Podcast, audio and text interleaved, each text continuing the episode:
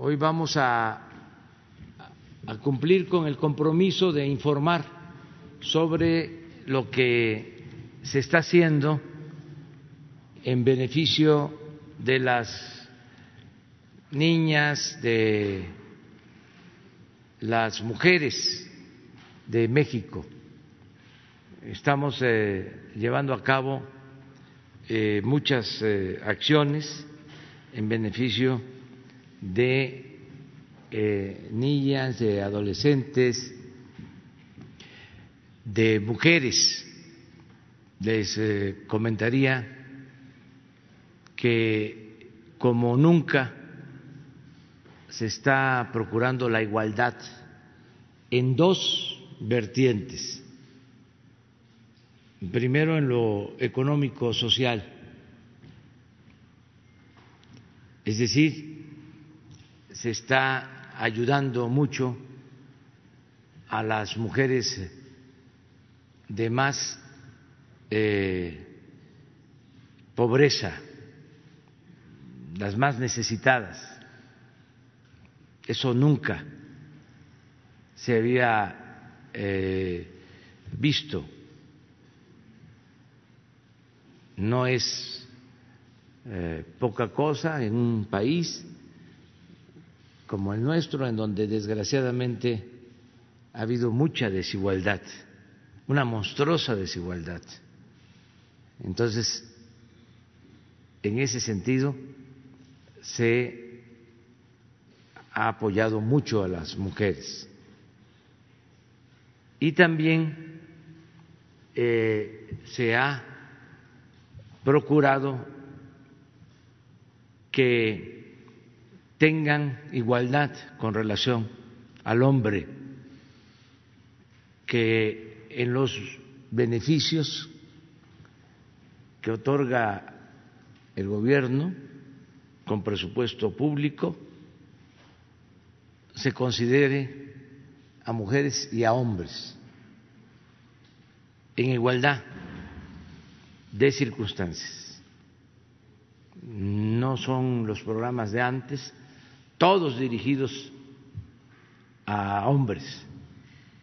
Ahora, como se va a dar a conocer, eh, se toma en cuenta que participen mujeres, hasta labores que solo eran propias de hombres, hasta en el programa Sembrando Vidas, eh, ahora eh, participan muchas mujeres. Desde luego, la mujer siempre ha trabajado en el campo, siempre ha trabajado en todas las eh, actividades. Y es muy importante que esto se conozca para que se tenga la idea de que el gobierno está atendiendo lo que consideramos más importante, la justicia y la búsqueda de la igualdad.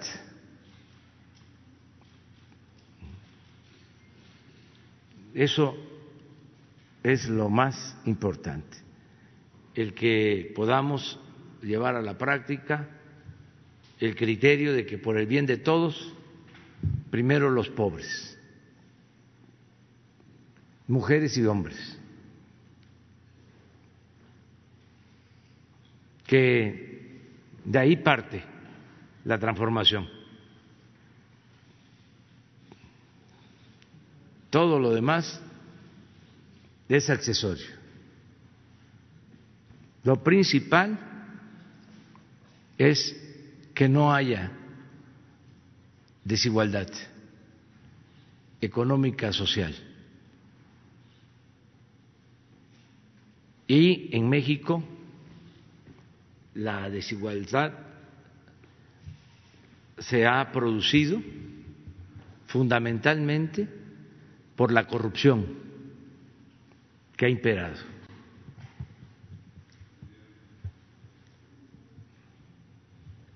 Esa es la causa de la desigualdad, la corrupción.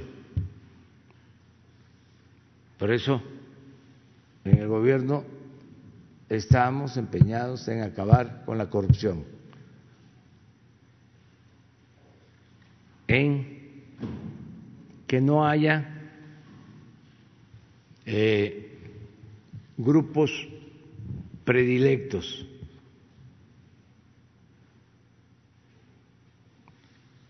que no haya una minoría que se adueñe del gobierno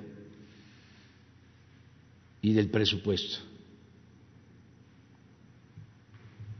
Por eso también la austeridad,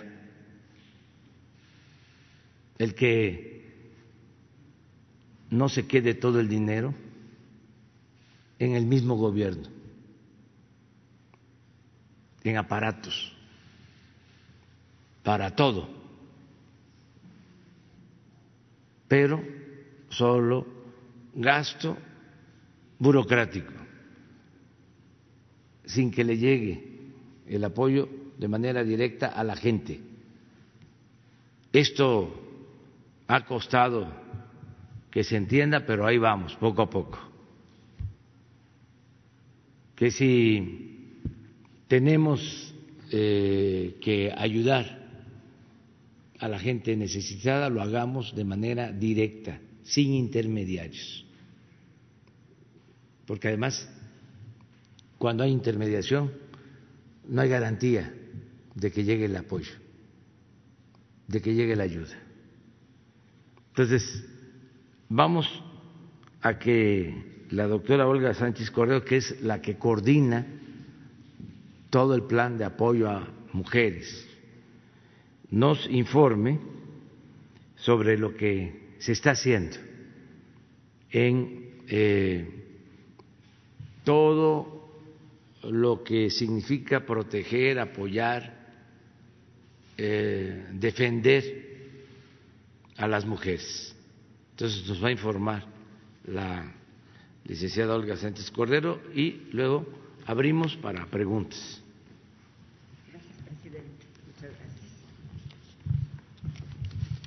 Muy buenos días a todas, a todos ustedes. Atendiendo a las indicaciones del presidente Andrés Manuel López Obrador, esta mañana estamos aquí para presentarles algunas de las acciones que estamos realizando de forma sistemática con la finalidad de fortalecer la Estrategia Nacional de Protección Integral para las Mujeres, las Niñas y las Adolescentes que viven violencias. Como he reiterado desde mi llegada a este cargo, al cual el señor presidente de México me invitó y me siento muy honrada, mi compromiso como mujer y como secretaria de Gobernación es reforzar los trabajos para prevenir, atender, sancionar y a la postre erradicar las violencias contra las mujeres. Y hablo de violencias en plural. Porque entendemos a la cuarta transformación como reparadora de los daños causados por 30 años de políticas neoliberales, reflejados, por ejemplo, en la advertencia que hace el INEGI al afirmar que las violencias contra las mujeres de todas las edades ponen en riesgo las expectativas de desarrollo y bienestar del país.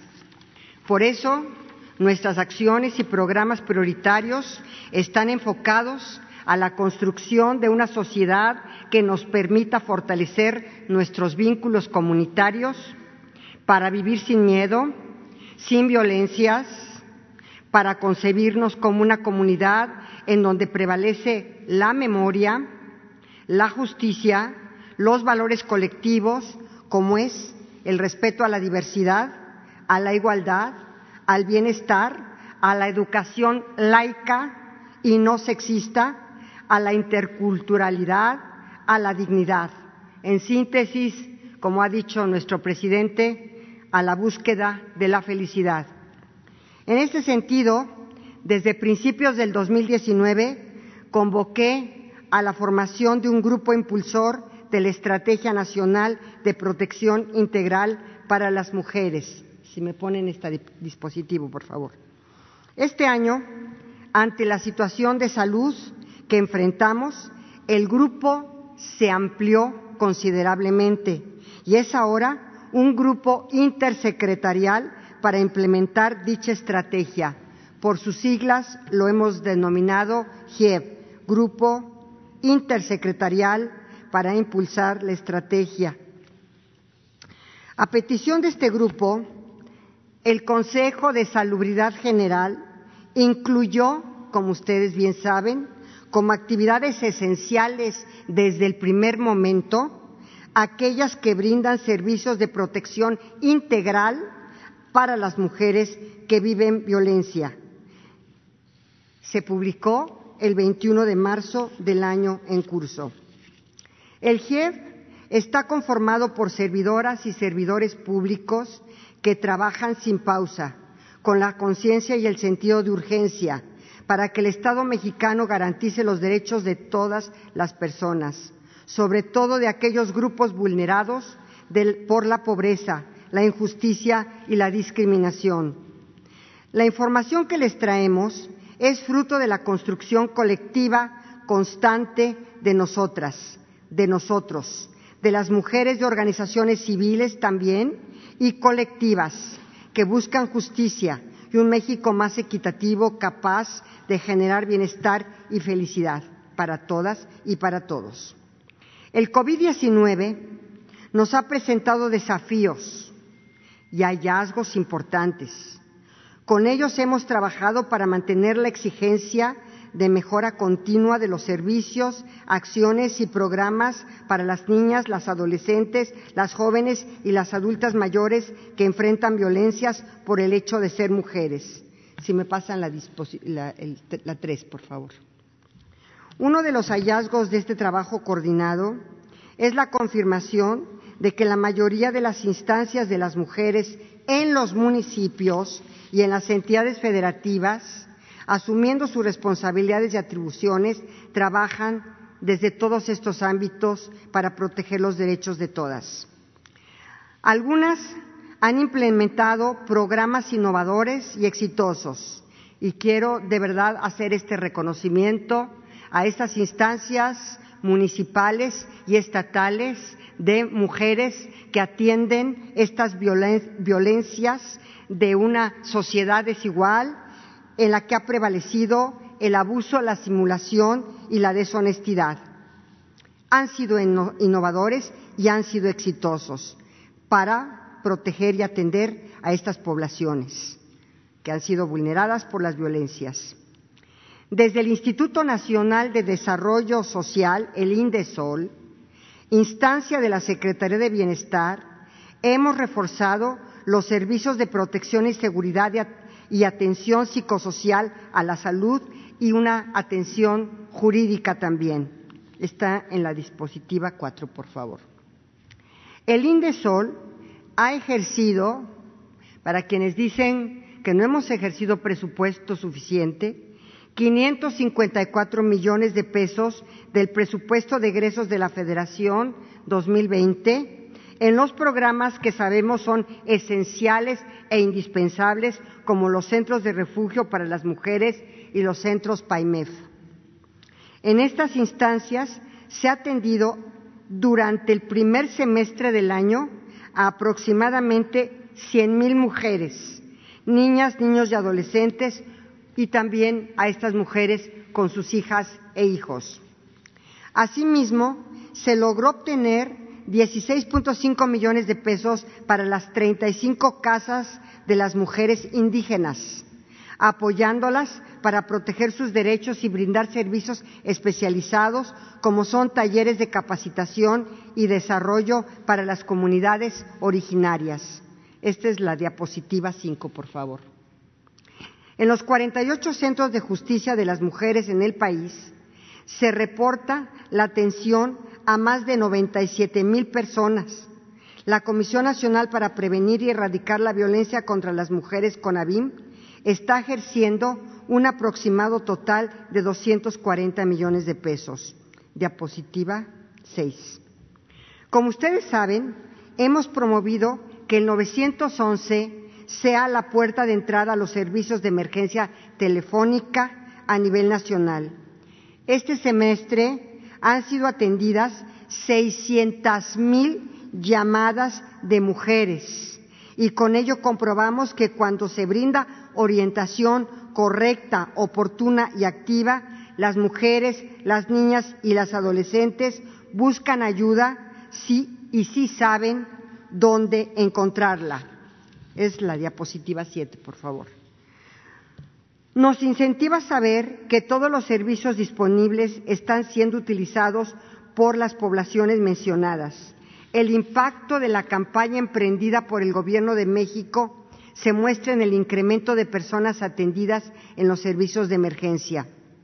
Por otro lado, la Secretaría de Seguridad y Protección Ciudadana, a través del Programa Integral para la Prevención de los Feminicidios, que hemos denominado Misión Género, Mujeres, Paz y Seguridad, ha capacitado, que esto es bien importante, a 482 policías estatales y municipales que a su vez son capacitadores en el Protocolo Nacional de Actuación Policial para garantizar que la atención a las mujeres víctimas de violencia sea con un enfoque de género y derechos humanos.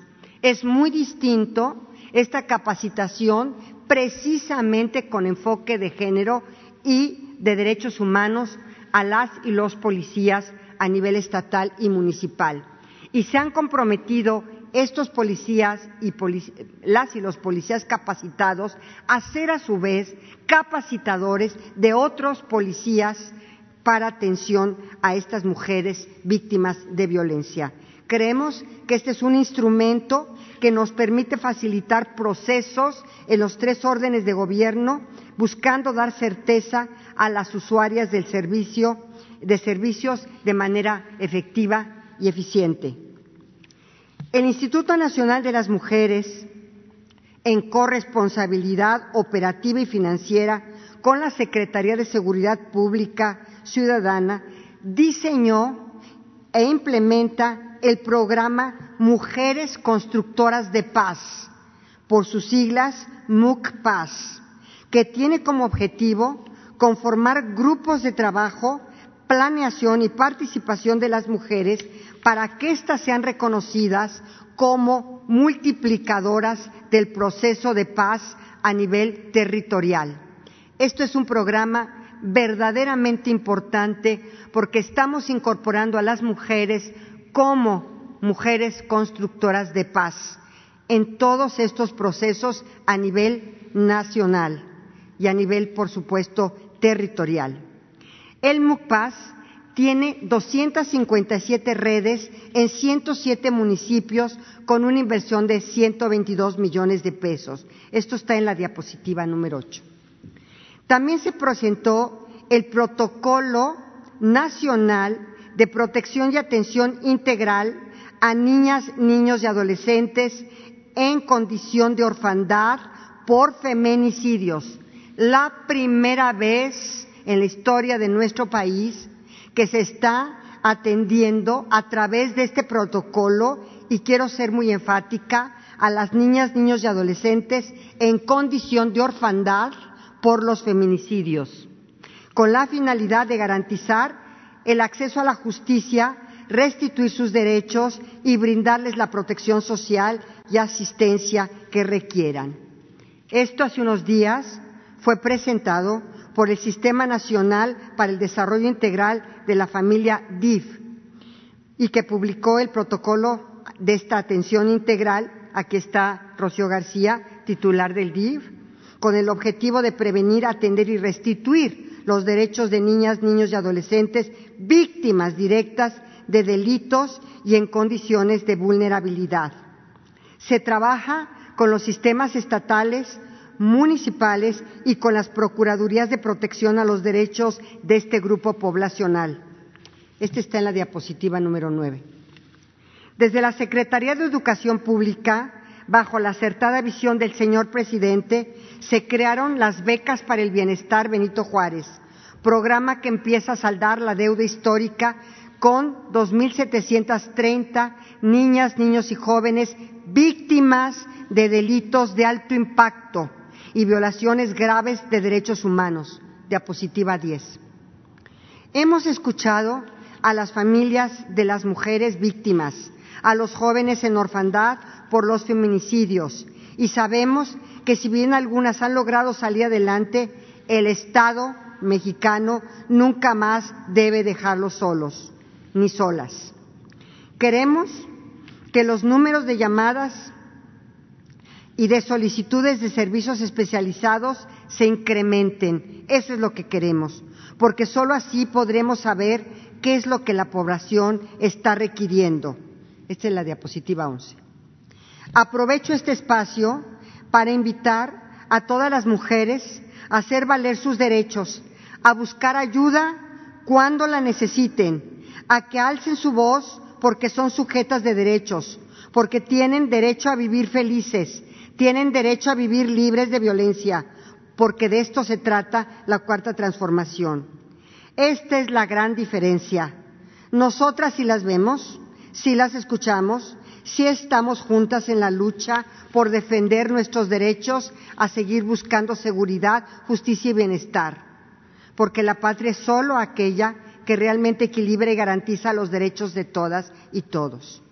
Para terminar, cito nuevamente a nuestro presidente y termino con esta última diapositiva para recordar el llamado que nos hizo a, a engrandecer nuestro corazón y nuestro espíritu, a construir comunidad en nuestra lucha por la vida, para hacer de México un país más humano, más fraterno, equitativo, amoroso, soberano, justo y digno. Muchas gracias. Ustedes tienen esta última diapositiva para que observen a ustedes cuántas mujeres son las beneficiarias de estos programas sociales y se van a dar cuenta, como lo acaba de decir nuestro señor presidente, que aquí están los números y los porcentajes de atención en todos los programas sociales para las mujeres, como nunca en la historia se había hecho. Muchas gracias, señor presidente. Muchas gracias a todas y a todos. Muy bien, pues este tenemos el, el informe eh, y también eh, vamos a ir este, incluyendo a quienes quedaron pendientes de ayer. Eh, si les parece, terminamos sobre el tema y luego vemos los pendientes. Entonces, sobre el tema.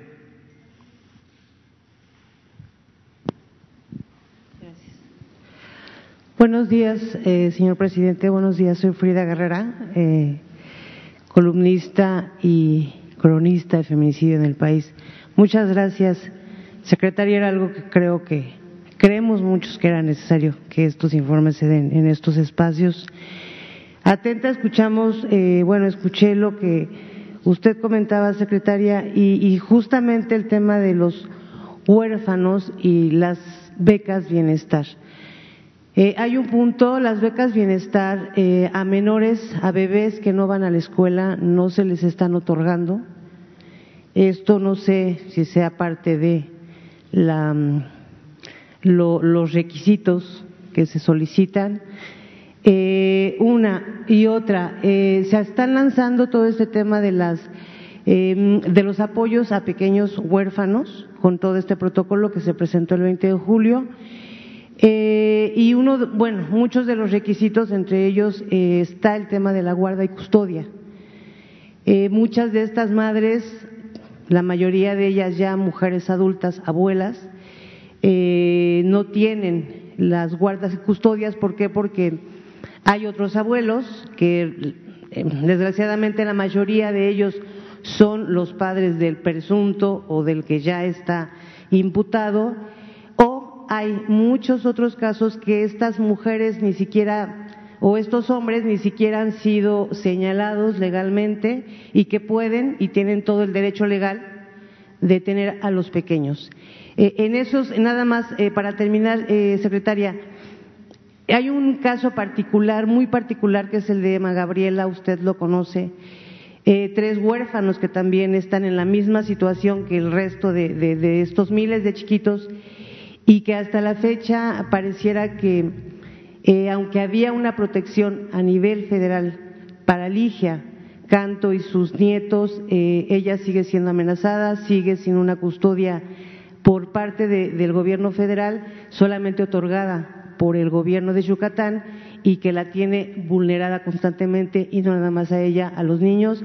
Sabemos que el nivel de Medina Sonda es alto y el riesgo de, muerte pues es, está latente para Ligia. Gracias, secretaria. Gracias. Qué bueno que tratas. Eh, la titular del DIF, aquí está Rocío, va a contestarte las primeras preguntas porque ella trae más clara esta situación de los huérfanos y sus derechos. Yo sí te quiero contestar algo y quiero ser muy enfática y qué bueno que me das esta oportunidad. El Código Civil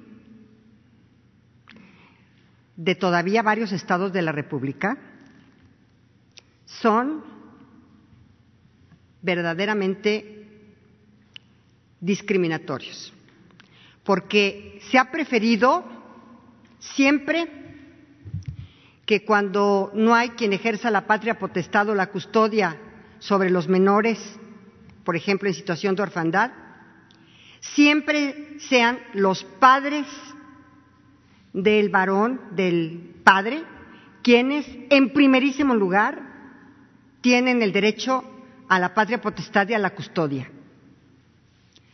Hay resabios, todavía. Y en la ley de acceso también tenemos detectado lo que acabas de señalar. Esto es verdaderamente inaceptable, porque es uno de los temas más grandes que tenemos de discriminación en contra de los padres de las eh, madres, de las mujeres. Siempre ha sido primero los padres del hombre, primero los padres del padre de familia, o sea, los abuelos paternos, y después los abuelos maternos, como si fuese primero tener un privilegio adicional. Muchos de estos códigos ya han sido reformados, pero otros no. Entonces nosotros queremos hacer una revisión, y la estamos haciendo en la Secretaría de Gobernación, de aquellos resabios todavía de normativas, sobre todo en códigos civiles, en donde todavía tenemos estas discriminaciones verdaderamente inaceptables e inadmisibles. Pero tienes toda la razón, porque muchas veces el victimario, quien cometió el delito de feminicidio, sus padres son los primeros que tienen el derecho a ejercer la patria potestad y la custodia, y no los padres de la víctima de un feminicidio, que son los abuelos maternos. Tienes toda la razón, y en eso estamos precisamente para atenderlo. Y qué bueno que me das esta oportunidad para decirles a los congresos locales y a todas las entidades federativas y a los gobiernos que todavía hay resabios muy importantes que debemos eliminar porque son inadmisibles y son discriminatorios. Muchas gracias. Gracias, presidente.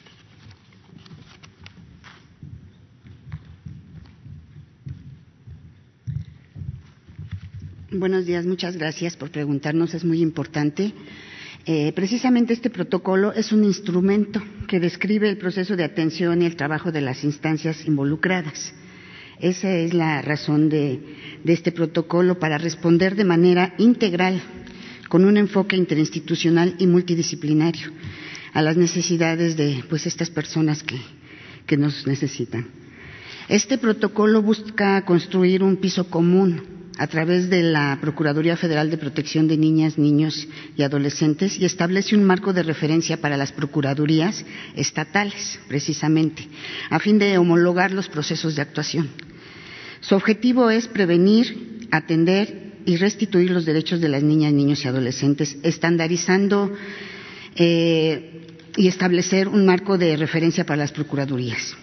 El actuar de, de las procuradurías y de los servidores públicos se estandarizan y se evita que se reciban casos pues como el que nos estás mencionando y que con muchísimo gusto daremos el seguimiento y estamos para servirles. Los principios rectores que tiene este protocolo son aquellos que en materia de derechos humanos emanan de la propia Ley General de Niñas, Niños y Adolescentes, destacando como eje rector, por supuesto, el interés superior de la niñez. Y estaremos pendientes con mucho gusto. Este, licenciada, eh, referente a esto, durante la pandemia, bueno, se ha dado siempre, pero durante la pandemia ha crecido el número de niñas y niños que son arrebatados por uno de los padres, en su mayoría por el padre. Eh, cuando las familias, las madres llegan a poner la denuncia, en todo el país les dicen no se puede hacer nada porque los dos tienen la custodia. Aunque el bebé o aunque la chiquita haya sido arrebatada eh, con violencia, no hay búsqueda y esta es una constante y el cuestionamiento sería ese.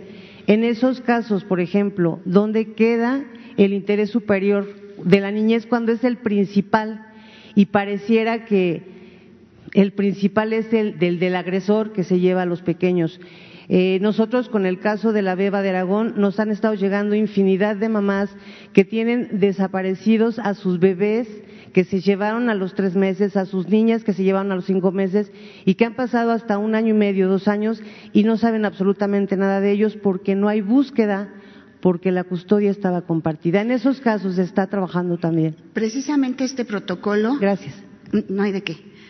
Precisamente en este protocolo la intención es eh, que estas cosas ya no sucedan.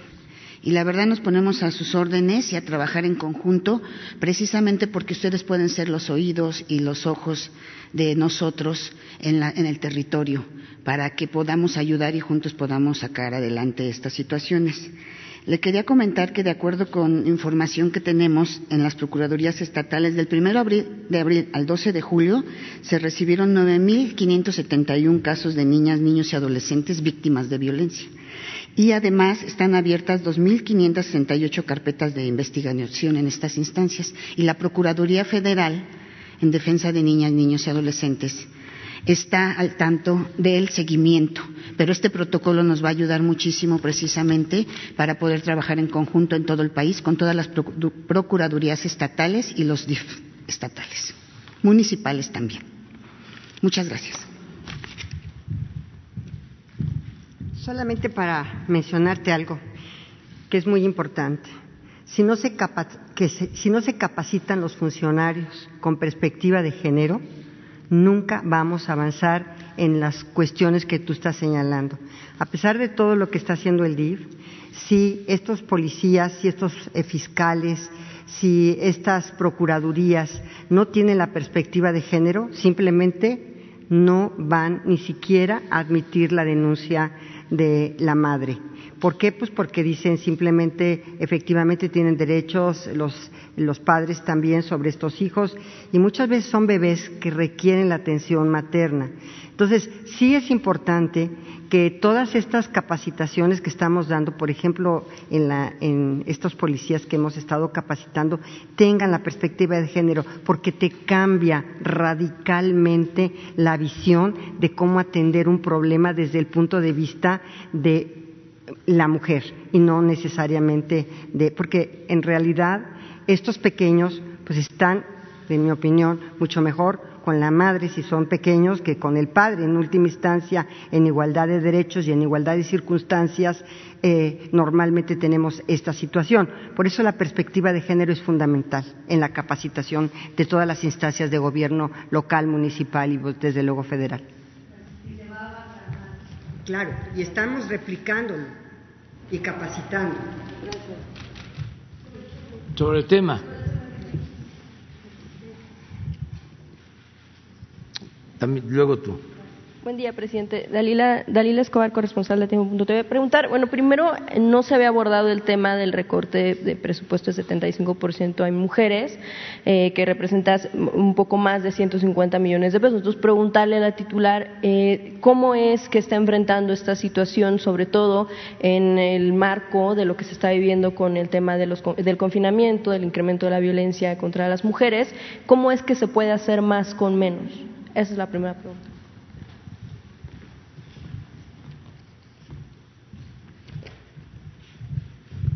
Muy buenos días a todas y todos. Hemos, eh, como todas las instancias eh, del gobierno, eh, puesto en el centro, en este momento, el bien superior que es la salud y salvar vidas. Y el Instituto Nacional de las Mujeres, como todas las instancias del gobierno federal, han sufrido un recorte en los rubros que tienen que ver con las operaciones, pero no hemos sufrido recortes ni en el tema de personal y salarios, ni en la parte sustantiva.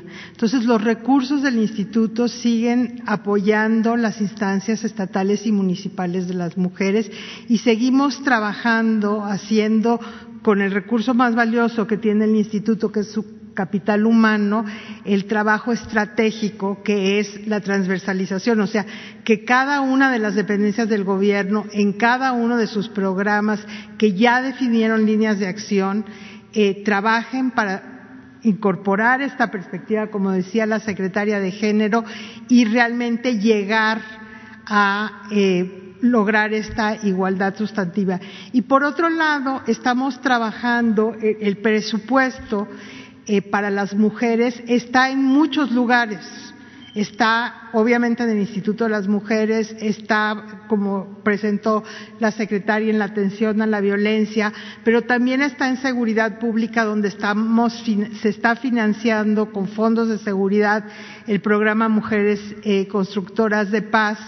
Y cada una de las eh, dependencias del gobierno federal, igual que del estatal y municipal, tiene recursos asignados a las mujeres. Creo que el ejemplo más importante en este momento son los programas prioritarios, donde vemos que la mayoría de los recursos van para mujeres, pero también en el marco de los créditos que se han dado para, eh, para afrontar la pandemia hay un número importante de créditos que han ido a mujeres y por primera vez en la historia se están dando créditos a trabajadoras del hogar, a pequeñas e-, empresarias, eh, que son las que más están sufriendo en este momento.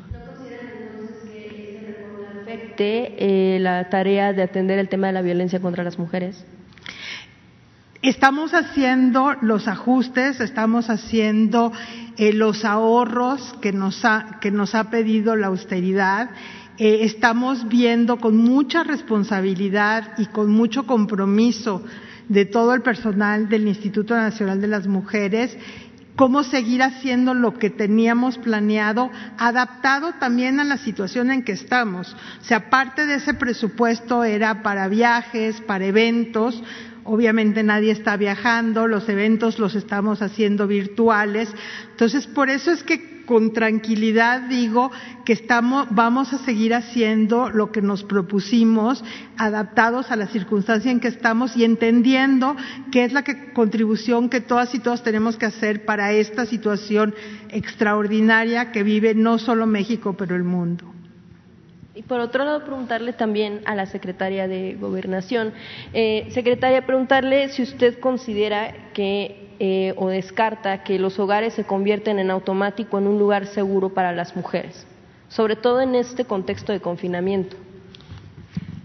Deberían de ser un lugar seguro y deberíamos de que nuestra casa, nuestro techo, sea un lugar seguro para, para que vivamos en paz y en tranquilidad Lamentablemente, y lo he dicho en otras ocasiones, en, este, este, sistema pues muchas veces violento, patriarcal y machista que, en el que vivimos y que es una cuestión cultural ancestral, ancestral, pues en muchas ocasiones eh, sí hay un tema de violencia eh, de la pareja, sobre todo en contra de las mujeres y también de los niños y niñas entonces sí, ahí hay un tema en donde nosotros debemos trabajar, pero desde el punto de vista de la educación, desde el punto de vista de cambiar estos patrones ancestrales que han pervivido en el mundo, no solamente en México, en el mundo.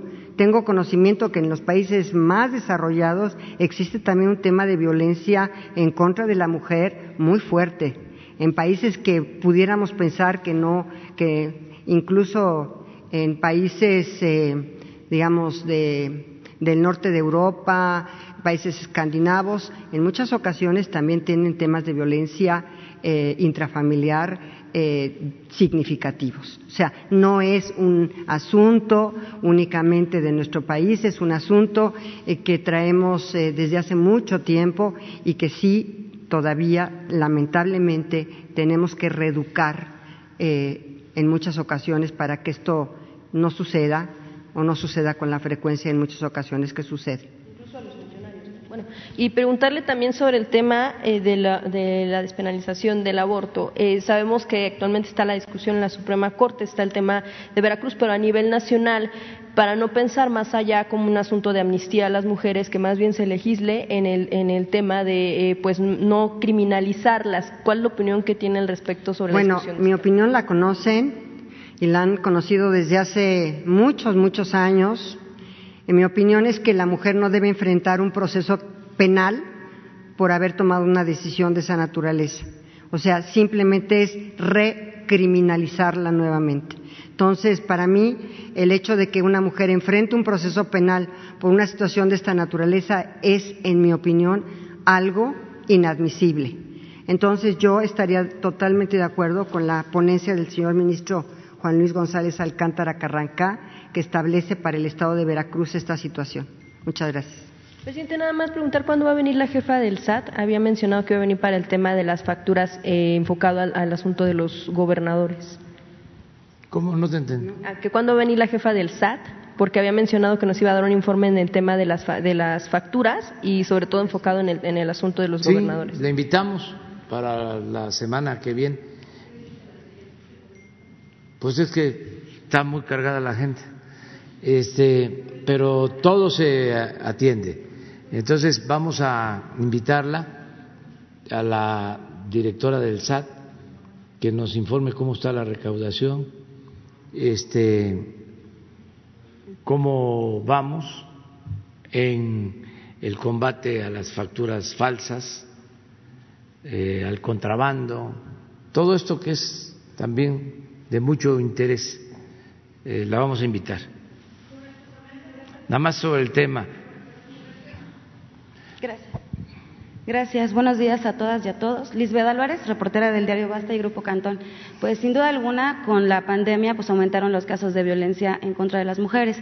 Preguntarles, eh, ¿fueron capacitados el personal del 911? ¿Quiénes los capacitaron y cómo fue esta capacitación? Por un lado. Por otro lado, ¿qué va a pasar con el presupuesto de Proigualdad 2020-2024 y el programa de transversalidad de la perspectiva de género? Gracias.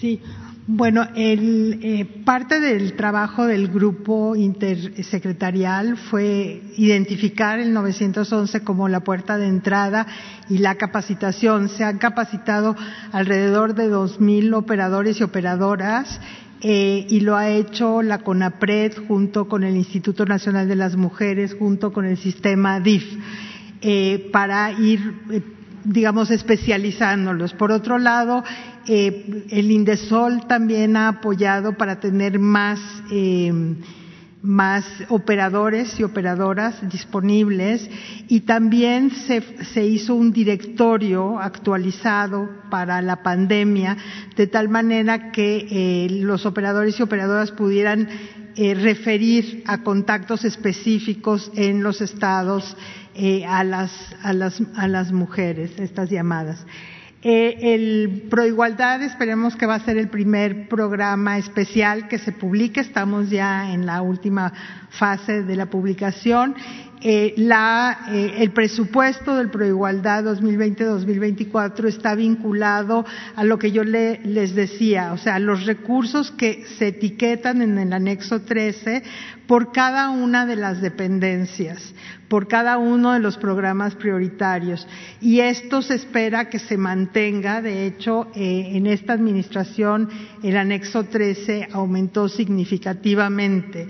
Eh, y una cosa que hay que decir también es que del anexo 13 hay un número, el 90% del presupuesto está vinculado a programas prioritarios de la pandemia, entonces ese no se modificó. ¿Y el, de, el programa de transversalidad de la perspectiva de género?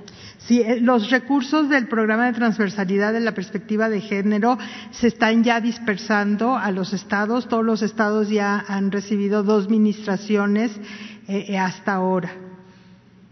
¿Y se tiene pensado que, que todos los funcionarios tomen un curso o un taller de perspectiva de género?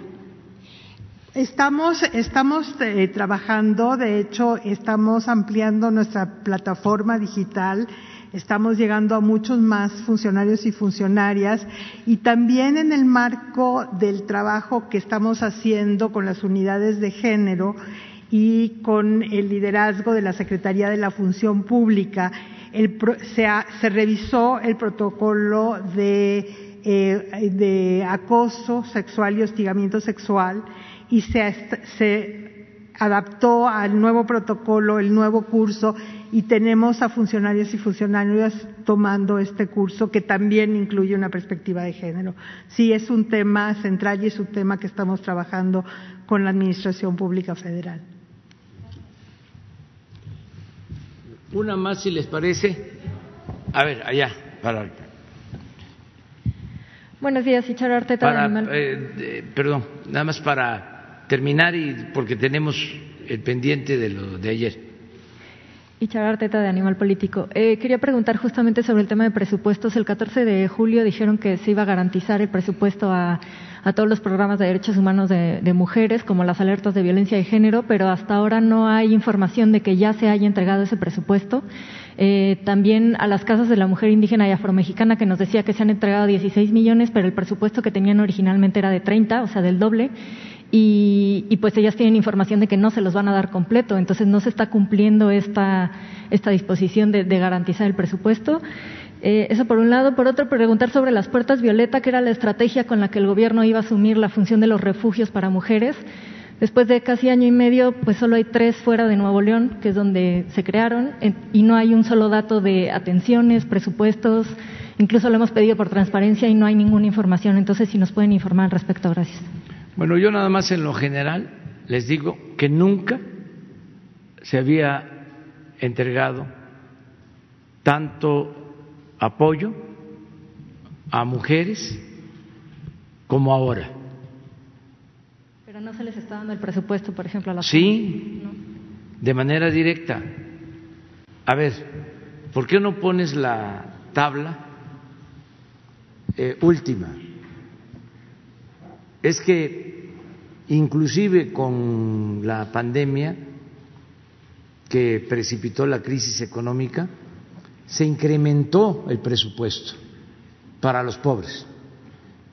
Y esto incluye mujeres y hombres. Pero, por ejemplo, las CAMIS que dan atención a mujeres que requieren eh, tener un parto fuera de hospitales justo por la contingencia de la pandemia, ellas no están recibiendo más que la mitad del presupuesto. Todo, todos tienen eh, atención médica y medicamentos gratuitos.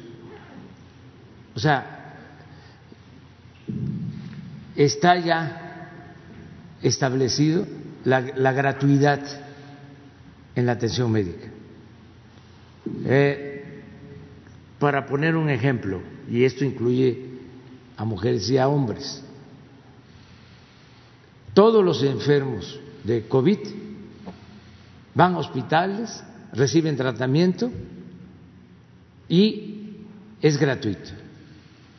Todas las pruebas que se hacen de COVID son gratuitas. Esto es otro gobierno, no es lo mismo de antes.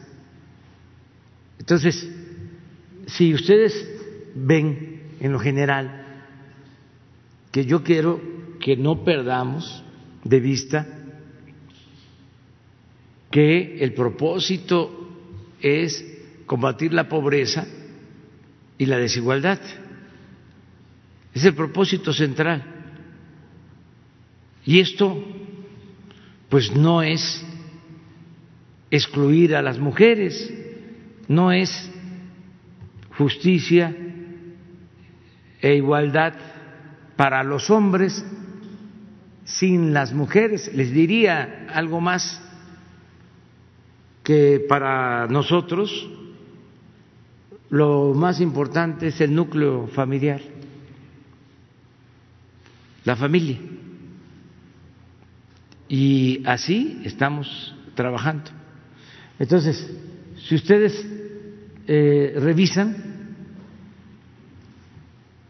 son 20 millones, casi 21 millones de beneficiarios.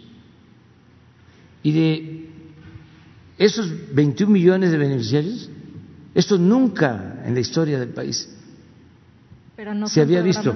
De atención a violencia de género.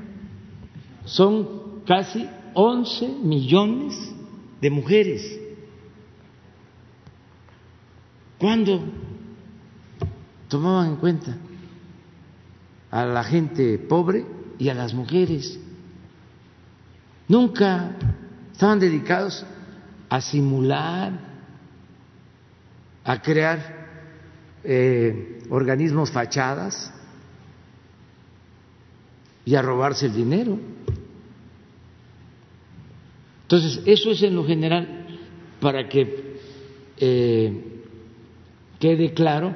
Y otra cosa que es importante porque nos están viendo, nos están escuchando,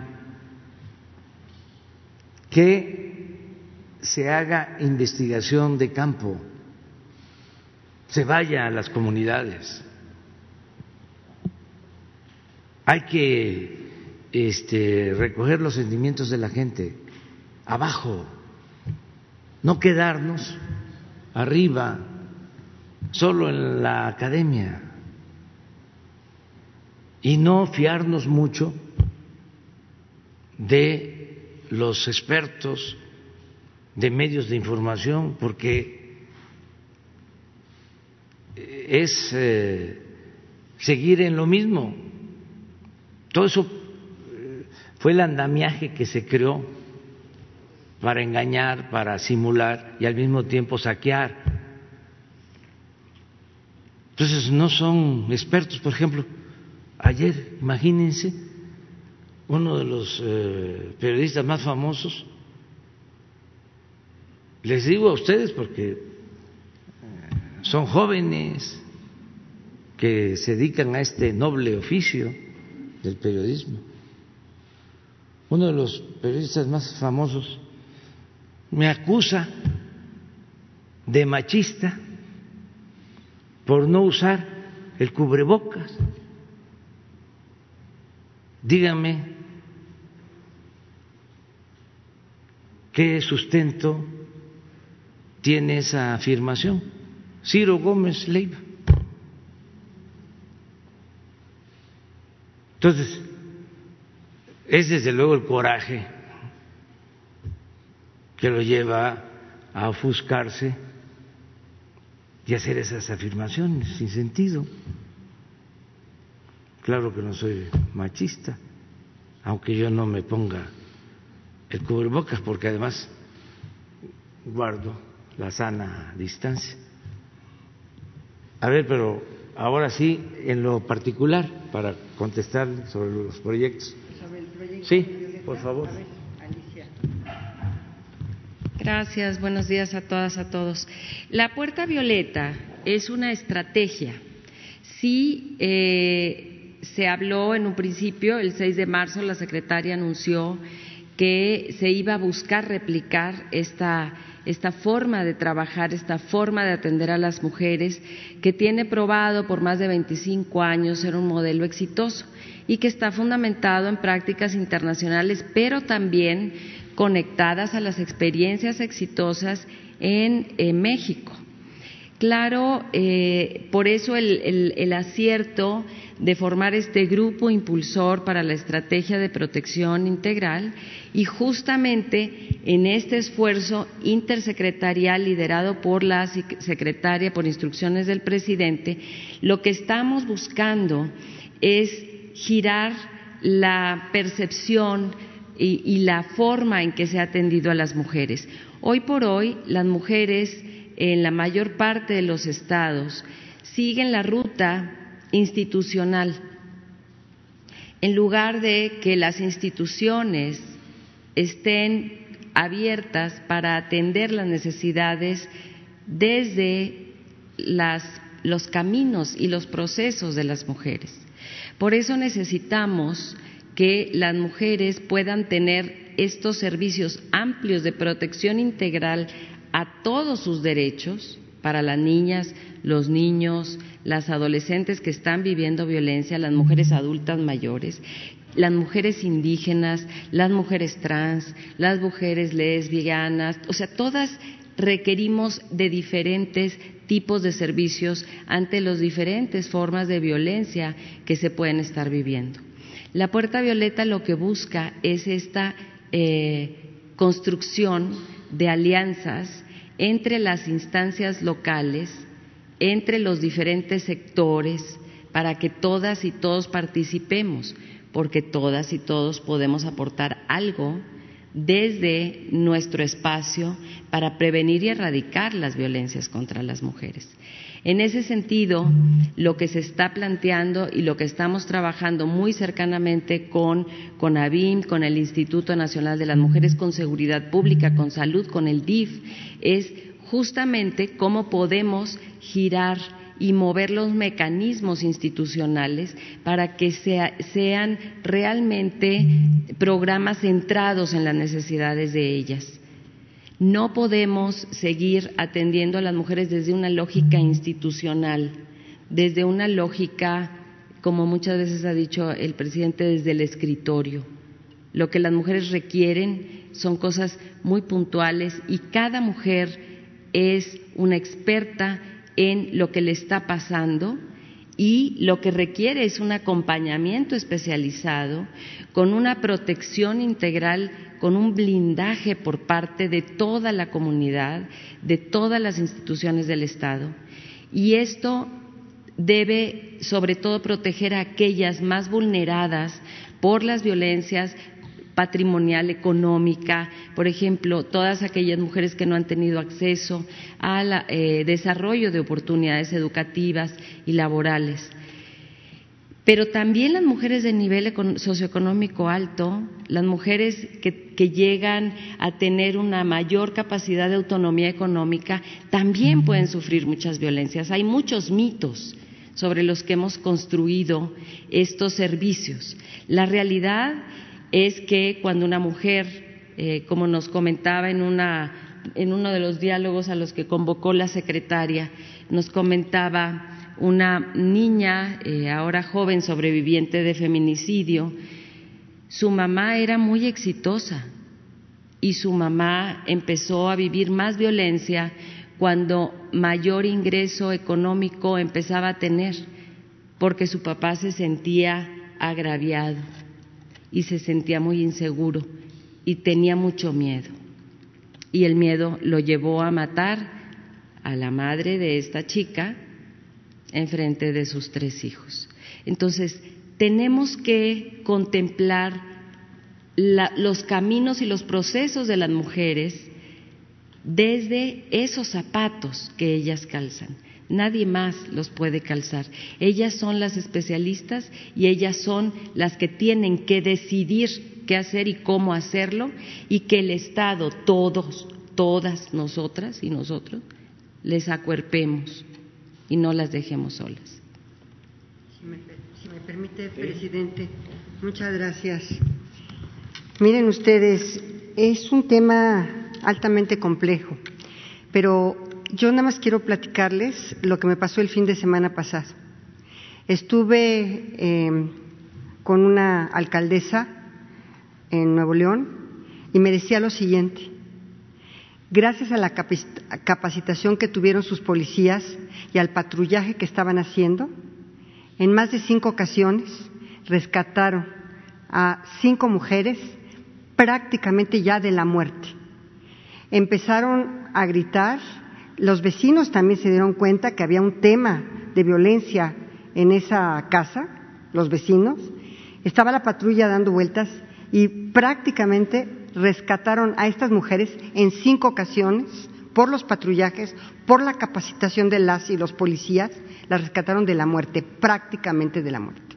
Entonces, sí tenemos que hacerlo desde la comunidad, como dice el presidente, todo terreno, no podemos estar en la academia y todo, sino también estando en la academia, pero bajando a territorio y viendo las necesidades de todas estas mujeres para efectivamente poderles dar una respuesta.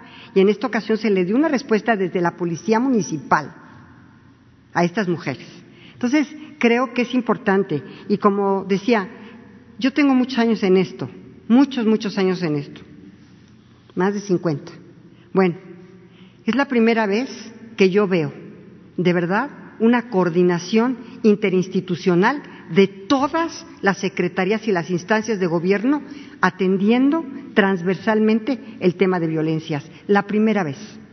Y eso, de verdad, nos sentimos muy orgullosos porque estamos constantemente, cada semana, es más, dos veces a la semana tenemos estos diálogos. Entonces, creo que, creo que sí hemos avanzado. Gracias, presidente. Perdón, pero el tema del presupuesto para las alertas de violencia de género y que para las CAMI sigue recortado a la mitad. Híjole, no te oigo. Es que el presupuesto de las alertas de violencia de género nos puede decir cuándo se va a entregar y si para las CAMI se va a cumplir que se los repongan o va a seguir recortada la mitad. Lo tenemos a partir inclusive del propio Fortasec en, las, en los municipios y hemos estado en coordinación constante con la Secretaría de Seguridad eh, Pública y Protección Ciudadana y los apoyos que hemos tenido, porque finalmente violencia también significa seguridad pública y también significa un tema en donde están involucradas las instancias municipales y están involucradas las policías y todas las autoridades municipales, porque realmente solamente así podemos ir avanzando. Y esta coordinación abarca todo. Y, y de Fortasec y el otro programa, ¿cuál es? Eh, el, el, el FAPS. El, y también los recursos del Indesol, porque los recursos del Indesol nos han servido muchísimo, como aquí dije, para toda la atención de todo el PAIMEF y de todos los centros de, justicia y de atención. Hemos estado de verdad coordinados como nunca antes. Bueno, vámonos a lo general. Miren, quedaron pendientes de ayer eh, Lisbeth Álvarez, pero ya ¿Eh? Bueno, pero no se puede esperar. De una vez, pues, vamos. Gracias. Presidente, pues llama la atención que el ejército construya un aeropuerto, que el ejército controle la seguridad del país, que el ejército intervenga ahora en las aduanas y que incluso se haga cargo del avión presidencial. ¿Se ha convertido el ejército en el principal aliado de la cuarta transformación? es una institución fundamental del Estado mexicano y nos está apoyando mucho la Secretaría de la Defensa y la Secretaría de Marina y los necesitamos. Nos eh, ayudan en la seguridad pública porque es un problema que tenemos que enfrentar y garantizar la paz. Antes eh, no era así. Eh, no se le permitía al ejército hacer funciones de seguridad pública. Ahora el ejército nos está ayudando, lo mismo que la Marina. Y eh, se está creando de manera conjunta la Guardia Nacional, que se está conformando con marinos, con soldados y con eh, los eh, eh, policías federales de la antigua Policía Federal.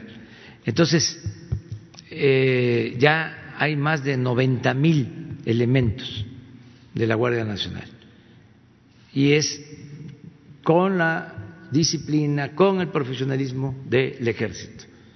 Y lo necesitamos.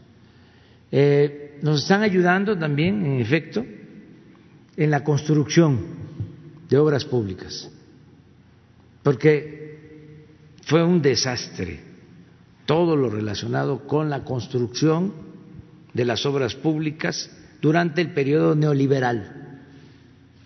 Se dedicaron a robar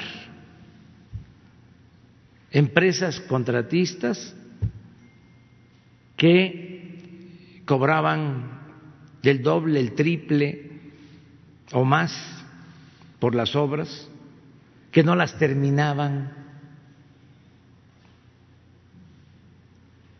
Hacían su agosto, tanto empresas contratistas de México como del extranjero. Yo nada más les recuerdo que durante el gobierno del presidente Calderón tenía como empresa contratista favorita a Repsol, una empresa española, que si se le hace una auditoría técnico-administrativa, este, se encontraría de que saquearon la hacienda pública.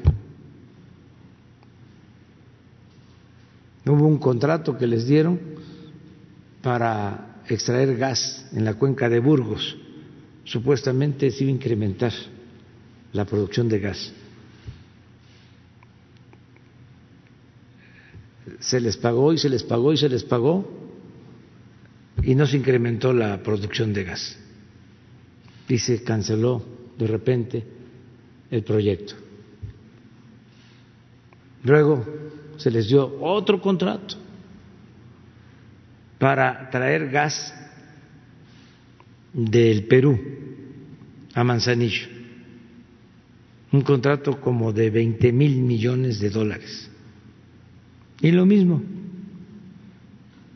este, como bajó el precio del gas, ya no les convenía, se canceló el contrato.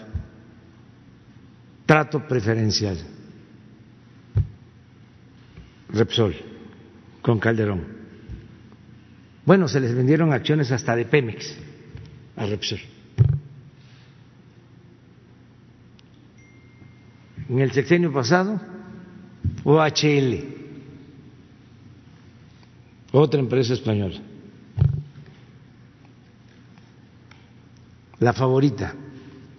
En construcción. Hacían la faramaya de que licitaban las obras y ya se sabía por anticipado quién iba a ganar.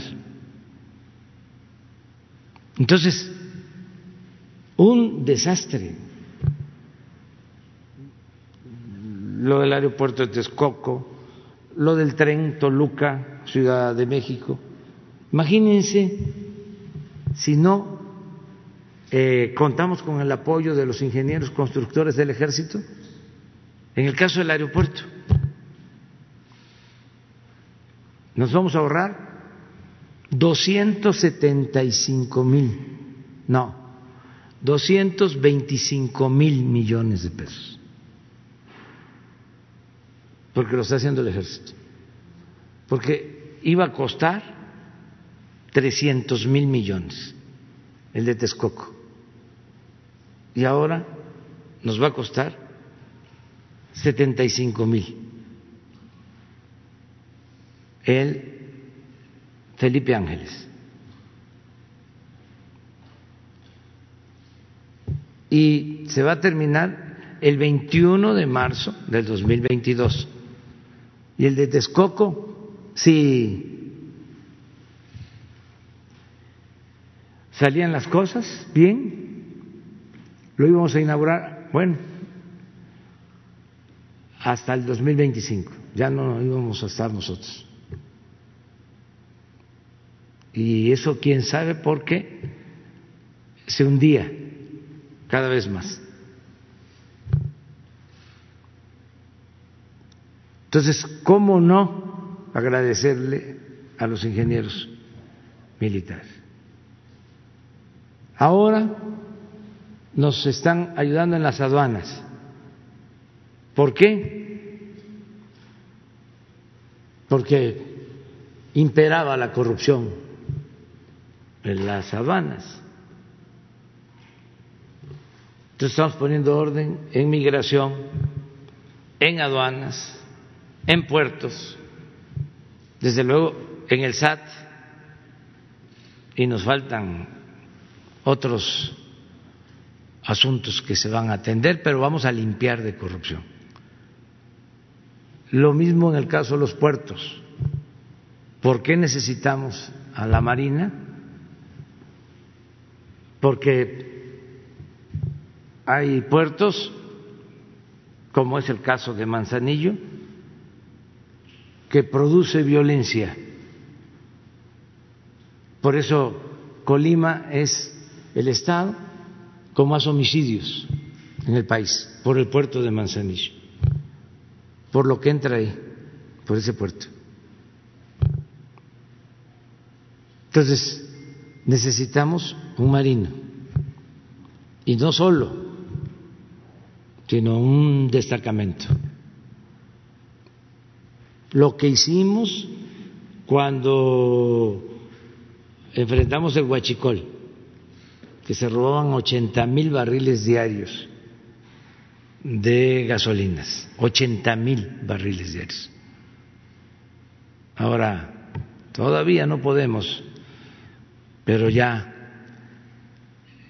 ha bajado a cuatro mil. Estamos en pues 95% de disminución del robo. Pero ¿qué hicimos? Se tomaron las refinerías, porque era una pantalla. Eh, no solo eran tomas clandestinas, eso era un distractor. La mayor cantidad de gasolina salía de las refinerías en pipas. Estaban tomadas las refinerías por la delincuencia, en contubernio con las autoridades. Bueno, intervenimos el piso 3 de la torre de Pemex, donde estaba todo el sistema de monitoreo de ductos, también estaba tomado, porque era un sistema mm, de operación, un búnker con alta tecnología, así como los que tenía García Luna, que llevaba que vieran cómo este se podía controlar el problema de la inseguridad con tecnología de punta. Entonces, acá lo mismo. Se sabía cuándo bajaba de presión o la presión de un ducto y sonaba la alarma y había que ir porque estaban ordeñando el ducto, estaban robando combustible, pero sonaba la alarma y sonaba y sonaba y podía sonar todo el día y nadie lo atendía. O sonaba para el norte y se iban al sur.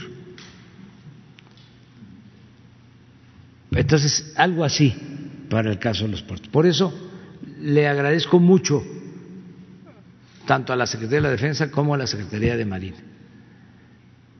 Porque, repito, nada ha dañado más a México que la corrupción política. Nada. No es una eh, pandemia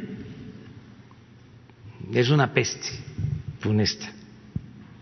Entonces estoy convencido que si acabamos con la corrupción, vamos a lograr el renacimiento del país. Y puede enfrentarse la pandemia del coronavirus y cualquier calamidad. Sí, limpiamos de corrupción al país. Porque si se logra eso, vamos a tener una sociedad mejor y lo mucho o lo poco que se tenga se va a distribuir con justicia. Va a alcanzar a todos. Es que el colmo es que además de la crisis económica, o cada vez que había una recaída económica, robaban más. Por ejemplo, en esta circunstancia de crisis económica, imagínense lo que hubiesen hecho algo parecido a lo que se hizo cuando el FOAPROA, convertir las deudas privadas en deuda pública y robar y robar y robar. Entonces sí nos ayuda mucho el que contemos con el respaldo de las Fuerzas Armadas. Eh, además, hay todo un trabajo profesional para que se vaya eh, internalizando y aplicando eh, la eh, obligación de proteger derechos humanos y están actuando en ese sentido. Antes, en estos gobiernos que pasaron, eran más en los enfrentamientos los muertos que los heridos y los detenidos. Había un enfrentamiento y eran más los muertos, porque los que quedaban heridos los remataban. Y eso, vean los datos. Hay información sobre eso. Ya eso ya no existe. Ya no hay tortura. Este es un gobierno humano, un gobierno que procura la justicia y un gobierno democrático. Pero en fin, esa es la respuesta. Vamos a Nadine. Perdón.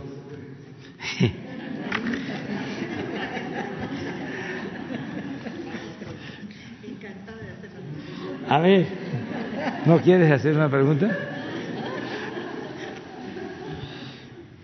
Berenice. Buenos días, señor presidente. Berenice Telles de Diario Nacional Uno más Uno.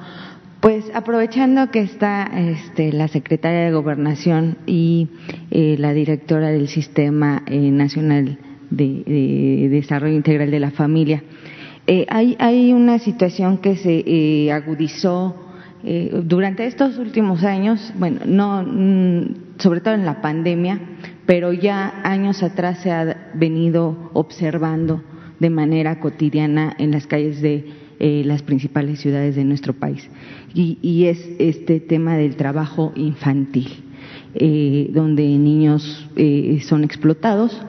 Y quisiera preguntar si hay algún mecanismo, alguna coordinación con los gobiernos estatales, municipales, pues justamente para ir resolviendo esta problemática que sí se ha agudizado con la pandemia, los niños no están en la escuela y algunos tutores por esta, a causa de la marginación, de la ignorancia de esta situación, pues los obligan a trabajar y están en las calles. Y esto, la verdad sí es muy triste porque se, se parece como algo normal, ya se ve normal y no deberíamos de verlo como algo normal. Bueno, y si me permite, presidente, una pregunta para usted después.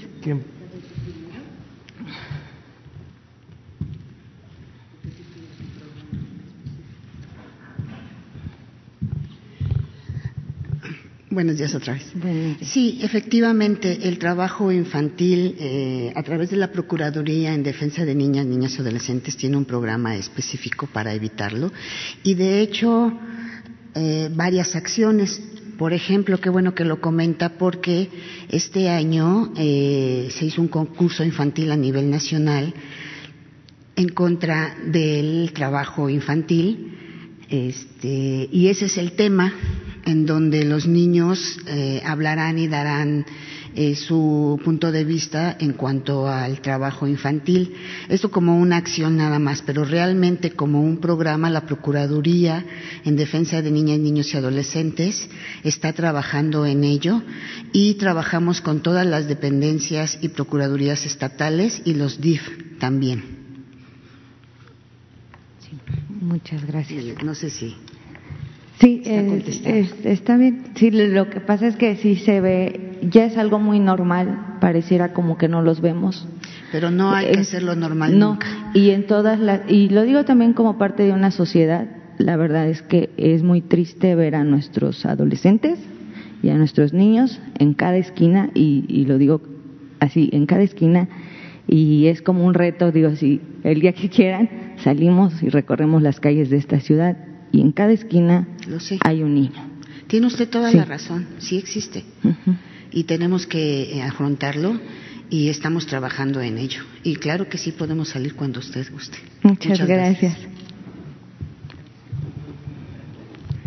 Tenemos que, atender eh, todo esto y yo soy partidario de atender las causas, de evitar que los niños eh, sean explotados y tengan que trabajar este, por necesidad.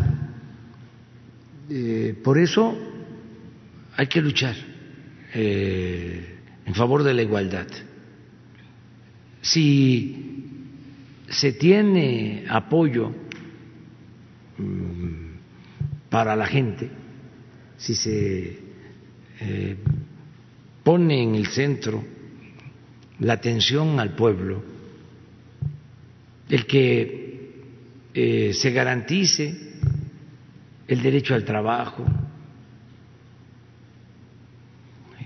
mejores salarios, el derecho a la salud, a la educación,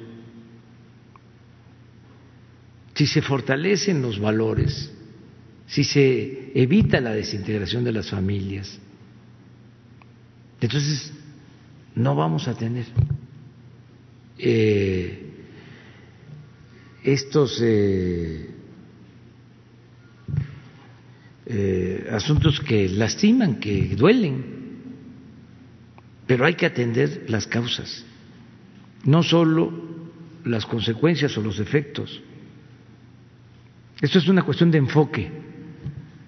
Por ejemplo, este, durante el periodo neoliberal se fueron creando todos estos organismos para atender eh, problemas originados por el abandono al pueblo y por la corrupción y por el, el saqueo. Entonces se fueron creando todos esos, incluso lo de derechos humanos. ¿Por qué? Mejor no luchamos por una sociedad mejor donde no se violen los derechos humanos. ¿Quién es el violador potencial y quiénes eran los violadores principales de los derechos humanos? Vamos a hablar así en general. El Estado. Principal violador de los derechos humanos es el Estado. Entonces, por eso luchamos para buscar una transformación, para que el Estado ya no sea el principal violador de los derechos humanos. ¿Qué hacían? Se dedicaban a violar los derechos humanos y al mismo tiempo a crear organismos para la defensa y la protección de los derechos humanos. Toda una simulación cuando ellos eran los principales violadores de los derechos humanos. Es lo mismo. A ver, sí, claro que tenemos que atender a familiares de víctimas, sí, pero vamos primero a hacer todo para que no haya víctimas de la violencia. Porque este si se le dio la espalda al pueblo, si se abandonó a los jóvenes, si se le dejó como única opción a la gente el trabajo informal, la migración, si se desintegraron las familias, pues ¿cómo no va a haber eh, violencia. Raro sería que no se hubiese producido tanta violencia después de tanto abandono al pueblo. Entonces, ¿cómo resolvemos de fondo? Atendiendo las causas, con una sociedad más justa, más igualitaria, más fraterna. También, a ver, sí es importante en la educación en cuanto al respeto, a la igualdad, eh, la perspectiva de género. Sí, claro que es importante, pero eso tiene que tener un tronco común, el humanismo, porque un policía aún sin un curso de perspectiva de género, si es un hombre bueno, si es un hombre verdaderamente fraterno, que los hay, no va a dejar eh, sin atención, sin protección a una mujer. ¿Qué no va a saber que viene de una mujer? O sea, lo principal es hacer una sociedad cada vez más humana. Eso es lo básico. Y cuidado con dejarnos sorprender porque precisamente en este periodo neoliberal fue que se crearon eh, todas estas eh, corrientes nuevas de políticas públicas para no ir al fondo, para voltear a ver a otro lado, mientras estaban saqueando y estaban dejando sin protección al pueblo. Entonces son las dos cosas. Pero desde mi particular punto de vista, lo principal es atender las causas. Eh, el hombre, la mujer, eh, es producto de circunstancias.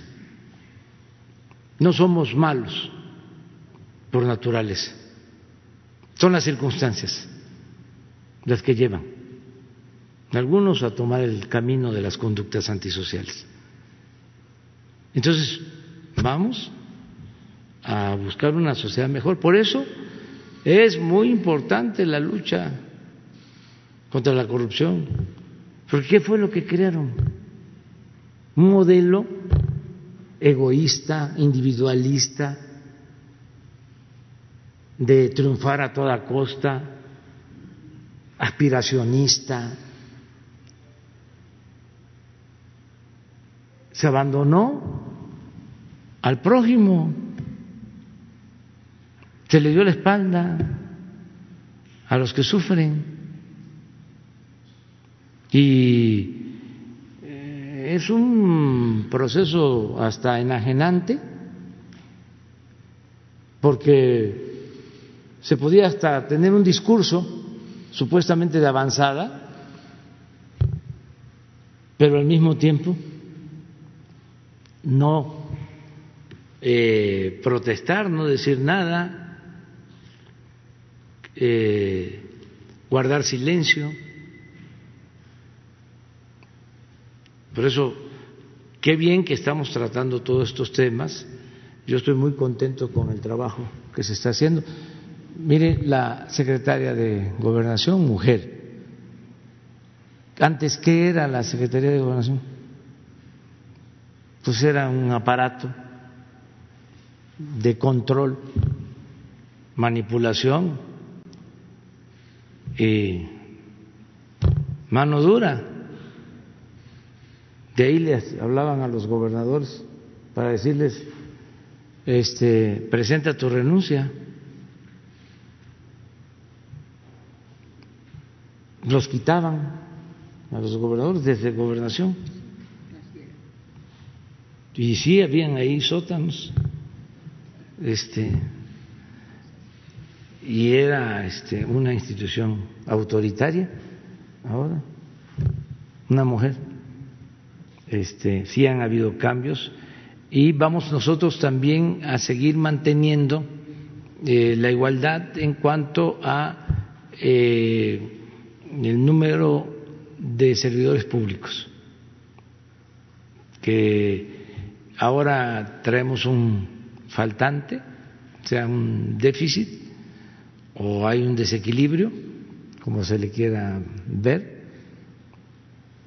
que salió una mujer, eh, la secretaria de Medio Ambiente, y entró eh, Víctor Manuel Toledo, hombre, entonces ahí quedó, pero ya vamos a ponernos al corriente. Ahora que hubo el cambio en la Secretaría de Comunicaciones, este, estuvimos pensando también en una mujer, pero eh, buscamos también eh, ser consecuentes. En esa secretaría llevaban, creo que más de 20 años, sin un ingeniero en comunicaciones y necesitábamos un ingeniero y además lo teníamos, el ingeniero Arganis, muy profesional, pero también no eh, dejamos de pensar en la posibilidad de una mujer y vamos a seguir este, con esa política. Muy bien, vamos con Miguel Ángel. Presidente, muy buenos días. Miguel Arzate, del SPR, Canal 14. Eh, preguntarle, señor presidente, recientemente el canciller Marcelo Ebrard habló de que eh, encontraron que la solicitud de extradición del exgobernador de Chihuahua, César Duarte, eh, tenía muchas deficiencias. preguntarle si considera que la administración pasada elaboró una solicitud de extradición con estas deficiencias con la intención, con el dolo de evitar que se lograra esta extradición o incluso con la intención de protegerlo. Eh, nos mencionaba también ayer que estaba viendo el canciller eh, con el gobierno de Estados Unidos la posibilidad de que cuando un delincuente se encuentra ya o tenga eh, bienes, recursos en los Estados Unidos, el gobierno mexicano pueda acceder a estos eh, bienes que se recuperen, a los recursos que se hayan obtenido pues con dinero ilícito. ¿Cómo va a funcionar? ¿Cómo se va a solicitar? Eh, se sabe que el exgobernador de Chihuahua tiene negocios en Estados Unidos, tiene propiedades. Eh, ¿Cómo va a funcionar? Si va a haber cierto porcentaje o cómo es esta solicitud. Esa es la primera pregunta y si me permite un segundo tema. Sí, se está este, buscando tener una relación distinta, que no sea dispareja, porque eh, lo comentábamos ayer, eh, hay extradiciones, eh, juzgan allá a delincuentes, sobre todo a corruptos, y les quitan de los bienes, les confiscan los bienes, y es dinero de el patrimonio nacional, es dinero de, México. Entonces, en eso se está este, buscando un acuerdo con el gobierno de Estados Unidos. Eh, también acerca de cómo se presentan las solicitudes de extradición en el caso de eh, el ex gobernador de Chihuahua, sí se rehizo el expediente o se eh, buscó eh, corregirlo porque no procedía como estaba originalmente. Entonces sí hubo este, una corrección de la autoridad competente, esto lo hizo la Fiscalía, pero sí intervino Relaciones Exteriores para este, que se mm, repusiera el procedimiento. No sabemos si estaba hecho mal, eh, intencionalmente, o eh, eran malos los abogados, que también puede pasar. ¿Se ofrecerá la figura de testigo protegido a Duarte, como en el caso del exdirector de Pemex, Emilio Lozoya, para que aporte información, eh, por ejemplo, con respecto a la operación Zafiro, con la cual presuntamente se desviaron recursos eh, del Estado a campañas políticas del PRI? ¿Se ofrecerá esa figura de testigo protegido a Duarte? Pues eso corresponde a la, a la Fiscalía. Yo pienso que deben de mm, este, extraditarse todos los que eh, cometen eh, delitos, sobre todo de corrupción. No sé cuál sería el procedimiento para el caso de, Duarte, eso la Fiscalía lo tiene que resolver. Eh, también el caso de García Luna, porque aquí también hay denuncias en México eh, entonces no es nada más eh, que se le juzgue allá, sino que también este, si hay eh, procesos judiciales en México que se busque cooperación con el gobierno estadounidense, con la justicia estadounidense y eh, se pueda también atender las acusaciones si no están relacionadas con las que se les están haciendo allá. Acá tiene que ver más con corrupción, compras de equipos, todo esto que también estaba de moda, que vendían equipos este, de los más avanzados tecnológicamente, equipos de punta, y eh, siempre se pagaba de más este, o se compraban con dinero público y luego esos mismos equipos eh, pasaban a empresas privadas y se rentaban al gobierno. Es decir, se lograban contratos con el gobierno. Entonces todo eso tiene que irse viendo poco a poco este, y eh, tener paciencia. Ya en el caso del señor Lozoya ya empezó a, declarar. Eh, tengo entendido que va a cooperar eh, como testigo no colaborador, sí. Colaborador. Sí. testigo protegido y testigo colaborador. A ver, ¿por qué no lo explicas? No, bueno, es que... Es para la gente, para que todos... Es que, que todo tiene que ser público. Todo depende si es testigo protegido o es testigo colaborador. Eh, si tiene imputaciones, como en el caso del señor Lozoya, es testigo colaborador, precisamente. ¿Sí se entendió? Bueno. Gracias, gracias. Este, el segundo tema sobre las próximas elecciones. Se habla que estas elecciones eh, próximas van a ser las más grandes de la historia. Eh, se renuevan los 500 diputados, eh, habrá 15 gubernaturas, más de 2.000 ayuntamientos, poco más de 2.000 ayuntamientos. en ese sentido, presidente, ¿qué mensaje darle a los cuatro nuevos consejeros para sensibilizarlos en este sentido de que hay una transformación en el país donde se busca consolidar la democracia. Eh, ¿Qué nos puede comentar acerca de los perfiles? Si ha habido algún acercamiento con ellos. Eh, ¿Qué nos puede comentar al respecto? Gracias. Bueno, ya hablé de eso eh, en una ocasión. diría lo mismo. tienen una oportunidad histórica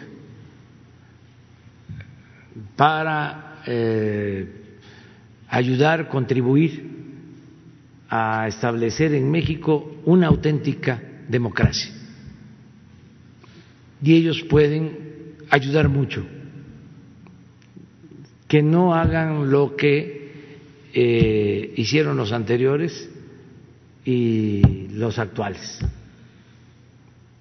Que no se hagan de la vista gorda, que no se sometan, que no reciban línea de nadie, que no eh, acepten consignas, que actúen con rectitud, independientes, que tengan la arrogancia de sentirse libres. Porque se necesita la democracia en el país. La democracia significa equilibrios, contrapesos, mm, significa que nadie se sienta absoluto en ningún nivel de la escala y que siempre sea el pueblo el que tenga las riendas del poder en sus manos. No nos va a traer la democracia el cuerno de la, abundancia no eh, tiene que ver con el crecimiento económico de manera directa, pero nos da mucha dignidad, nos da mucha legitimidad. ¿Por qué eh, Calderón se lanza y declara la guerra al narcotráfico? y le pega un garrotazo a lo tonto, al avispero, por falta de legitimidad. Y pensaba que así, lo que no había obtenido en las urnas, lo iba a lograr en el combate al crimen organizado. Y nos metió en un pantano por falta de legitimidad, porque hubo una imposición, porque no se respetó el voto. Entonces imagínense el daño que ocasionan.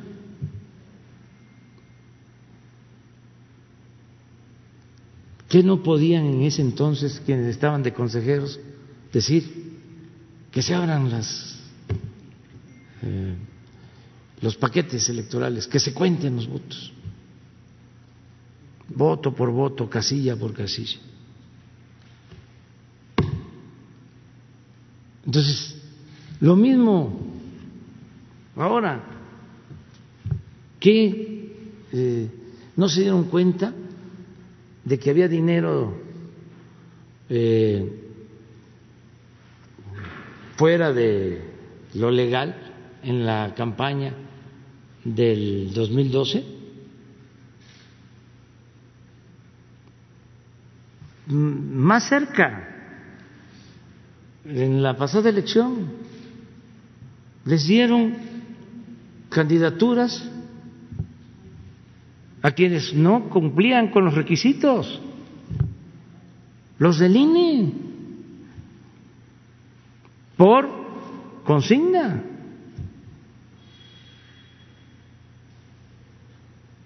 hicieron candidatos sin cumplir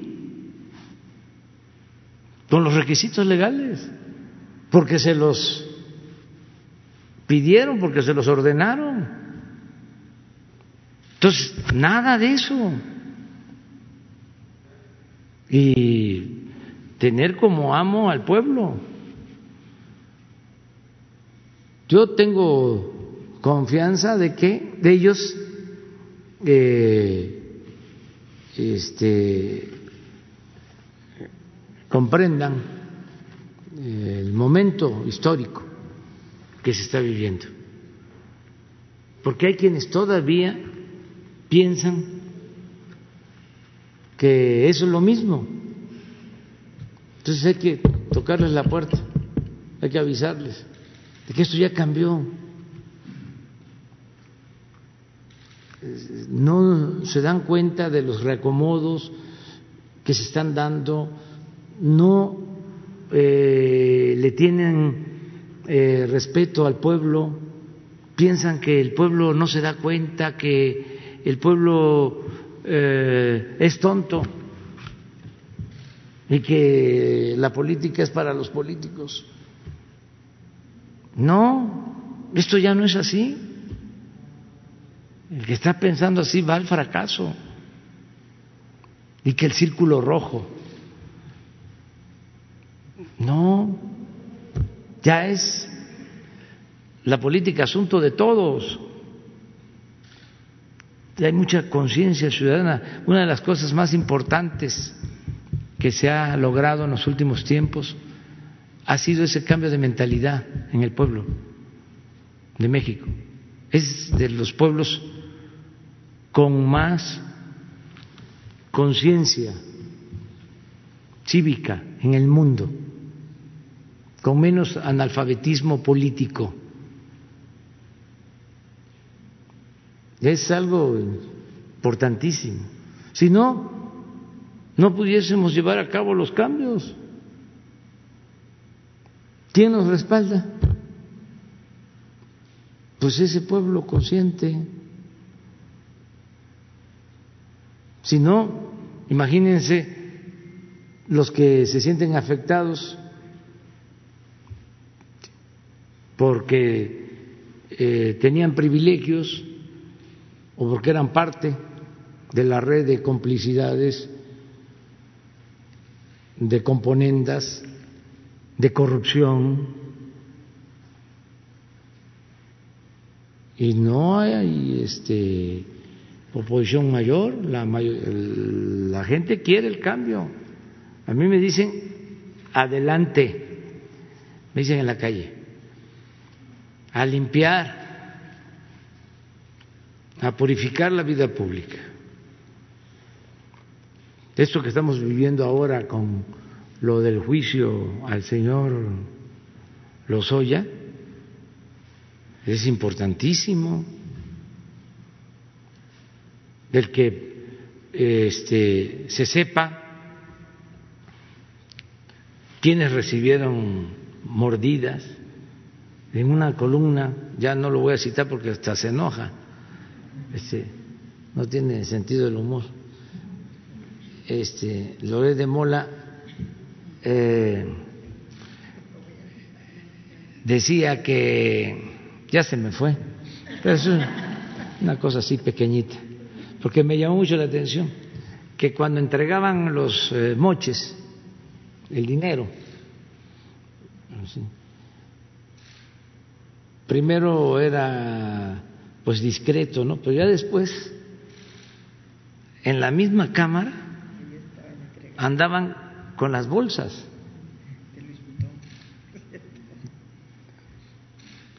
que les daban y que agarraban con las bolsas estas de marca de sí no, no lo puedo decir para no hacer este publicidad pero eh, les entregaban eso y metían sus bolsas a las cajuelas entonces ya sin recato de ningún tipo. Entonces, por eso es muy importante el juicio. Es decir, eso no, abusaron, se pasaron. Y es lo que hablamos sobre la enajenación. Llegan a pensar de que no va a suceder nada, de que este, todo se arregla y como es una red de intereses, de componendas, pues se piensa que este, hay protección, pues eso ya cambió, ya no hay impunidad. El que comete un delito tiene que ser castigado, el que roba tiene que ser castigado.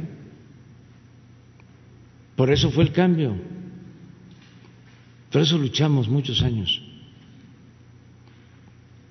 y estamos viviendo tiempos interesantes.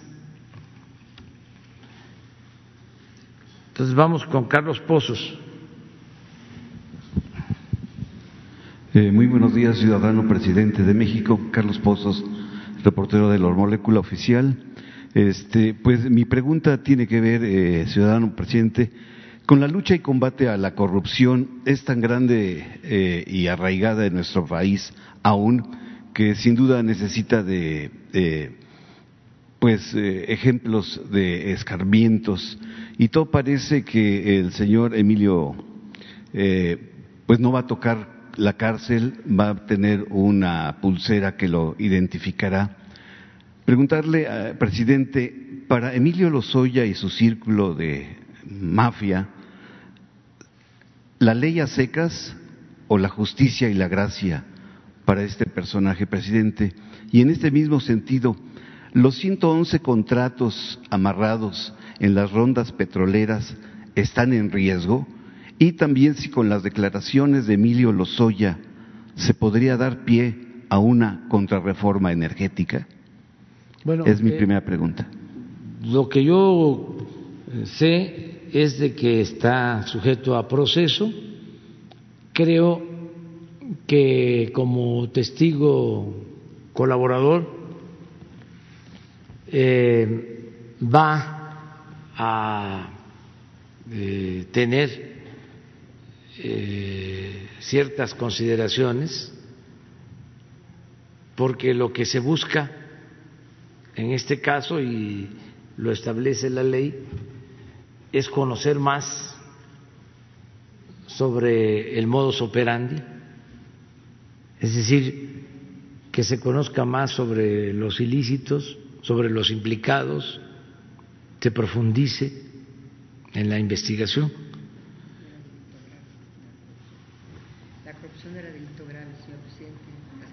Sí. Entonces, este, eh, por eso considero que es eh, esta decisión que toma la Fiscalía. Eh, está sujeto a proceso y va a seguir declarando. Tiene que este, informar. Ayer habló de que va a dar a conocer nombres, este, y todo el procedimiento, utilizó un término, creo que su abogado utilizó una frase sobre poder, a ver si la encuentras, porque es muy interesante, es este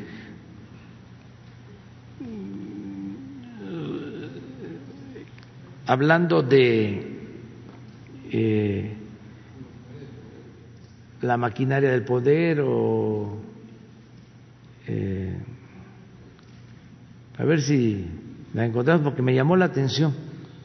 Está bien formulada es como una especie de eh, asociación delictuosa o sea pues esto lo que hablo de la red de complicidades y de componendas, ¿no? De,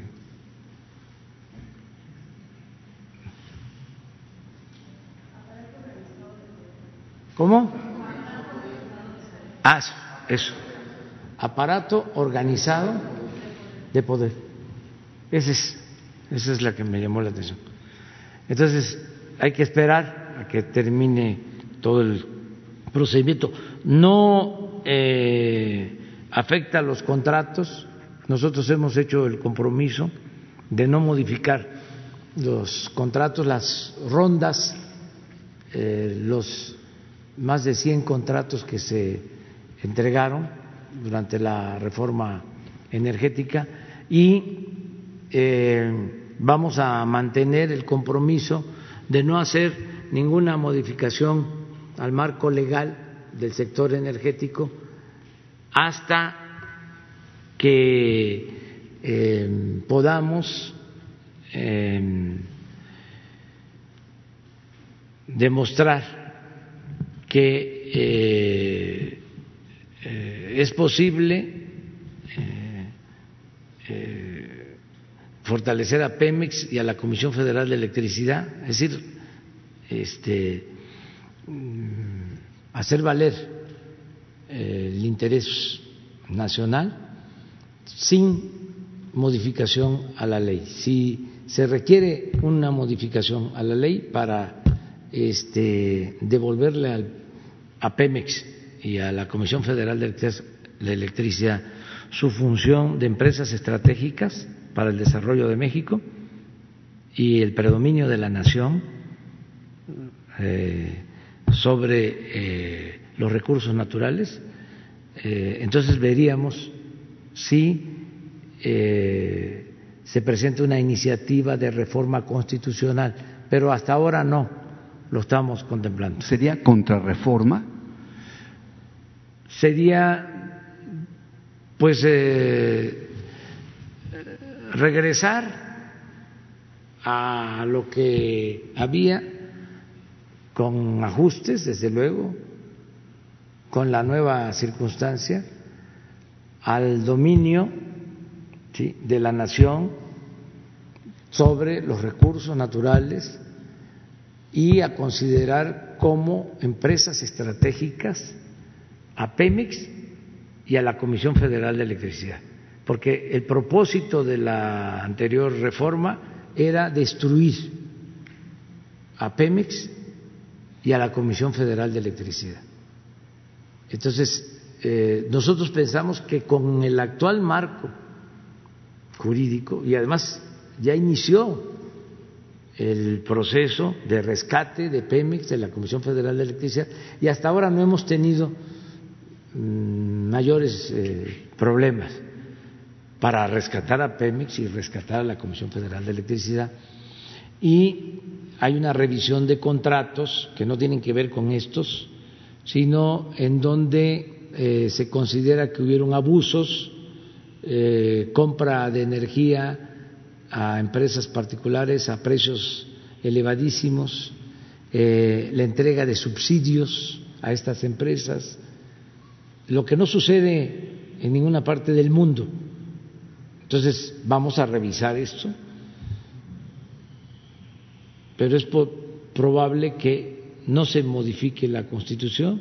Ahora, si necesitamos hacerlo para consolidar, repito, a Pemex y a la Comisión Federal de Electricidad, no descartamos la posibilidad de que enviemos una iniciativa de reforma a la Constitución. Eh, no lo haríamos ahora, eh, lo haríamos hasta el tercer año, que es mi compromiso. Mm, yo dije Vamos a trabajar con el marco jurídico actual, tres años.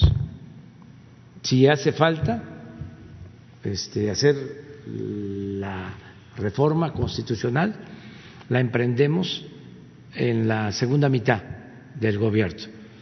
Esto tomando en consideración de que vienen elecciones el año próximo y luego este, la revocación del mandato en el 22, pero eh, si mm,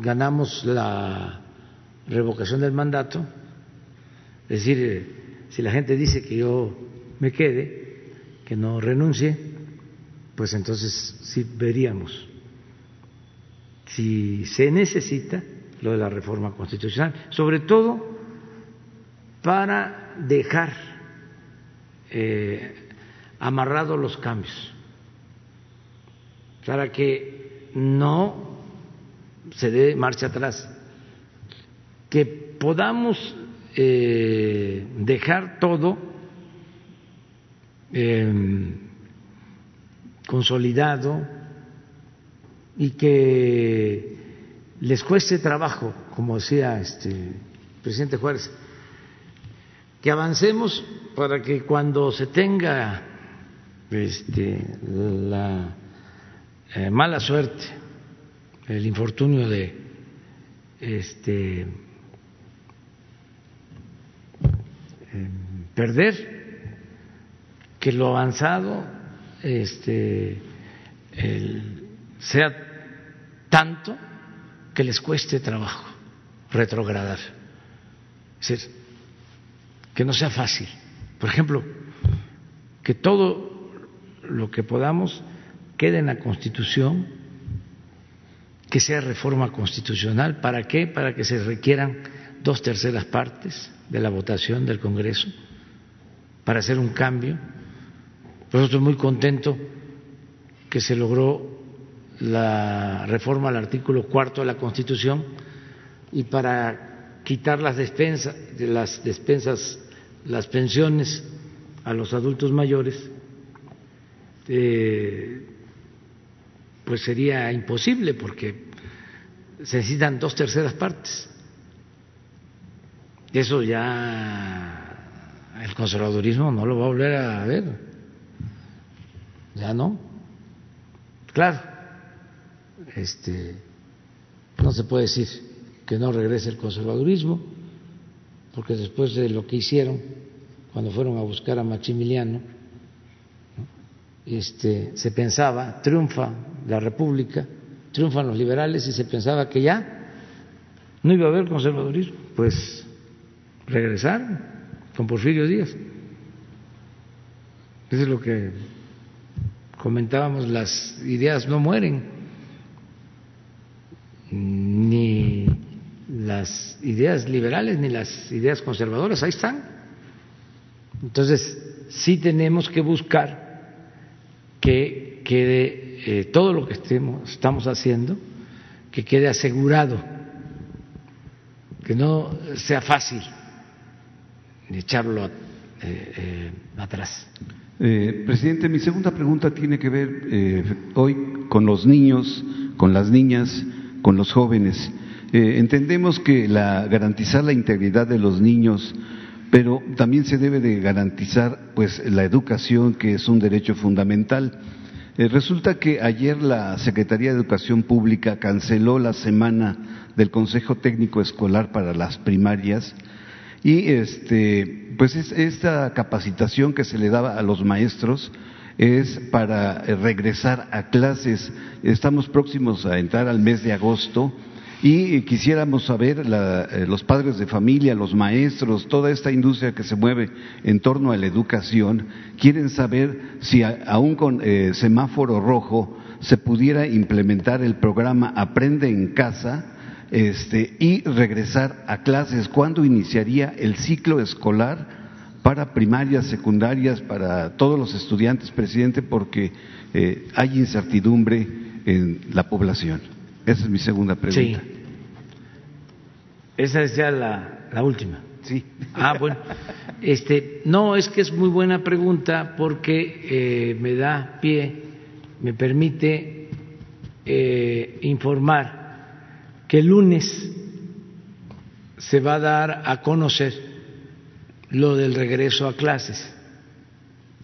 Entonces, informamos a las madres, los padres de familia, a todos los mexicanos que el lunes eh, se da la información completa sobre el regreso a clases. El lunes va a estar con nosotros el secretario de Educación y eh, se va a hacer una propuesta que se ha venido trabajando, pero ya va a haber una eh, alternativa, una respuesta en definitiva para el regreso a clase el lunes. Presidente eh, eh, Mario Delgado ayer logró alcanzar una tercera sección extraordinaria para aprobar eh, un paquete de tres iniciativas eh, pues en el sentido de eh, la adquisición, eh, la eliminación de un paquete de fideicomisos y lo del fuero presidencial. El sector farmacéutico se está quejando, el sector patronal también dicen que se está legislando sobre las rodillas. ¿Qué podría responder y qué efectos causaría si se llega a lograr estas iniciativas? Nosotros presentamos esa iniciativa porque eh, necesitamos resolver el problema de el abasto de medicamentos que no se ha podido resolver por completo debido a los intereses creados, a la corrupción que imperaba y es otro pulpo, porque estamos hablando de cerca de 90 mil millones de pesos de compra de medicamentos. Y habían eh, grupos que acaparaban todas estas compras, mucha corrupción, adulteración de medicamentos, adulteración de medicamentos y robo abierto. Entonces tomamos la decisión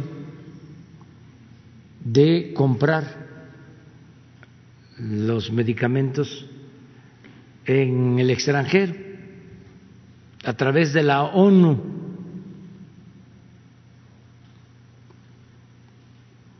para tener medicinas de buena calidad, a buen precio y acabar con la corrupción. Entonces, esto a lo mejor no les gustó o no les está este, gustando a algunos, eh, se entiende, pero ojalá y sean autocríticos. Eh, nosotros no podemos este, seguir eh, faltándole al pueblo y que no haya medicamentos por la corrupción. Y no solo eso, ¿eh? no solo este, es que vamos a comprar los medicamentos en eh, los países del mundo donde se consigan de mejor calidad y mejor precio. También en las convocatorias se hace invitación a empresas mexicanas. Son convocatorias internacionales. Pero no solo se va a, a, licitar desde la ONU, sino vamos a tener una distribuidora de medicamentos porque eran las dos cosas. Robaban en uno y en otro caso. Y no había este, una buena distribución de medicamentos. ¿Cómo es posible que lleguen los refrescos, para no hablar de marcas, o las papas, en este, bolsitas hasta las comunidades más apartadas y no podamos llevar nosotros los medicamentos.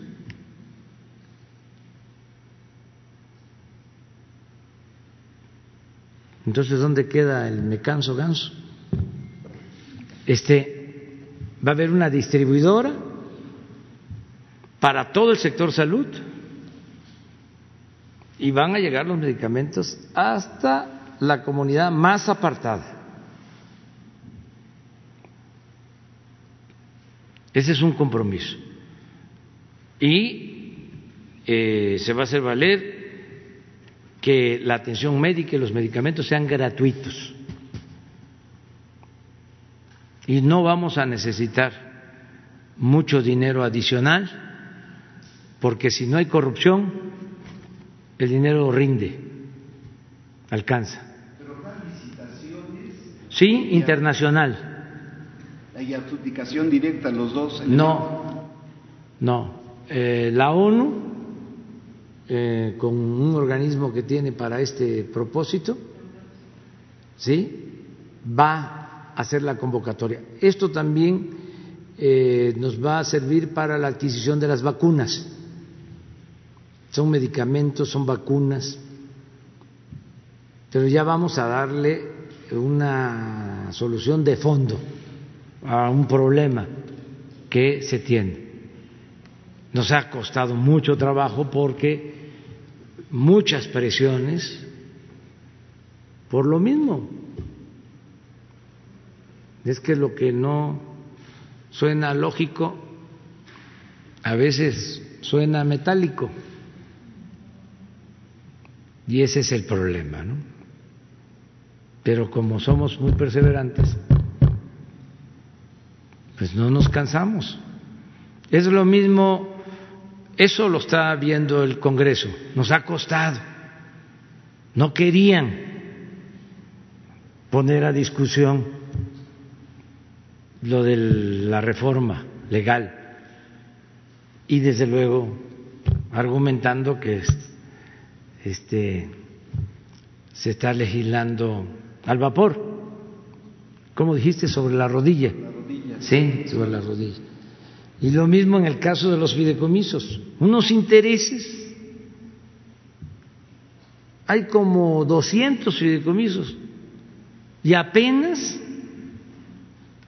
van a cancelar cinco y piensan que ya con eso ya me voy a quedar este tranquilo. Toma tu chupón. No. Yo en el Zócalo el día que tomé posición hice 100 compromisos y uno es el de eliminar los fideicomisos porque no hay transparencia en el manejo de los fondos. Y no significa dejar sin apoyo a la gente, al contrario, es acabar con la corrupción y entregar los apoyos de manera directa. Pero estamos hablando de cientos de fideicomisos entonces, ¿qué es lo que queremos? Que Hacienda recoja esos recursos, los administre y se le entregue a los beneficiarios de manera directa, pero no tener 300 aparatos que actúan de manera discrecional sin transparencia. Entonces, ¿para qué es el gobierno si hay estas instancias paralelas? Entonces, vamos a pedirle a los legisladores que si ahora no pueden, este, nosotros vamos a seguir insistiendo que son todos, porque necesitamos eh, ahorrar y que no haya corrupción y que no haya derroche. Acabamos de estar antier. Yo nada más me quedé con las ganas de tomarme una foto junto al avión presidencial. ¿Y saben para qué quería tomarme la foto? Para que me viera yo así, pequeñito, porque eso es para pequeños faraones. ¿No tienes una foto del avión ahí? De... Se pone uno ahí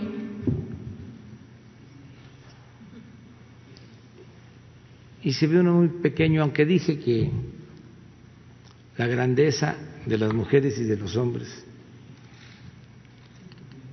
se mide de la cabeza al cielo, no del este del suelo a la cabeza.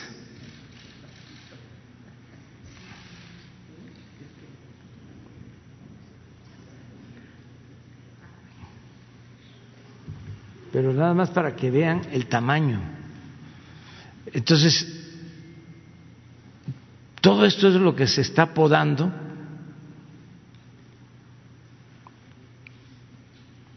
Eh,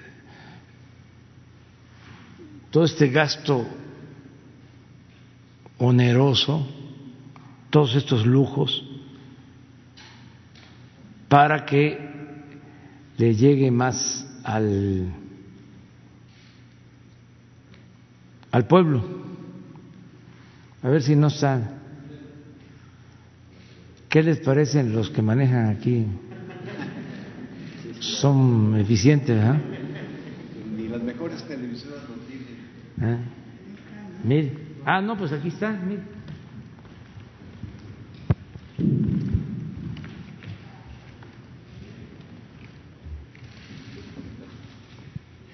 Mire el camarógrafo. Bien. Le faltó un elevador ahí para subir. Pero es enorme.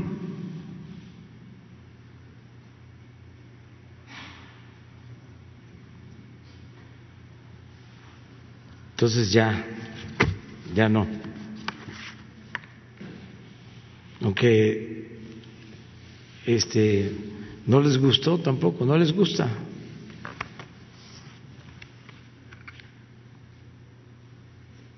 Y eh, muchas gracias porque a partir de que dimos a conocer lo de eh, avión, a, partir de Antier, se eh, reactivó lo de la venta de los billetes, de los cachitos, y ya muchos están ayudando, comprando porque tenemos que vender eh,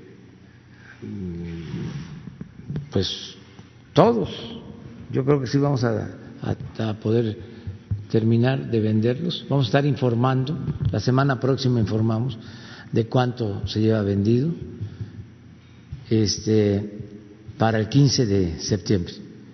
También decirles que va a haber grito y va a haber desfile guardada la distancia, sana distancia, en todo, con protocolos de salud.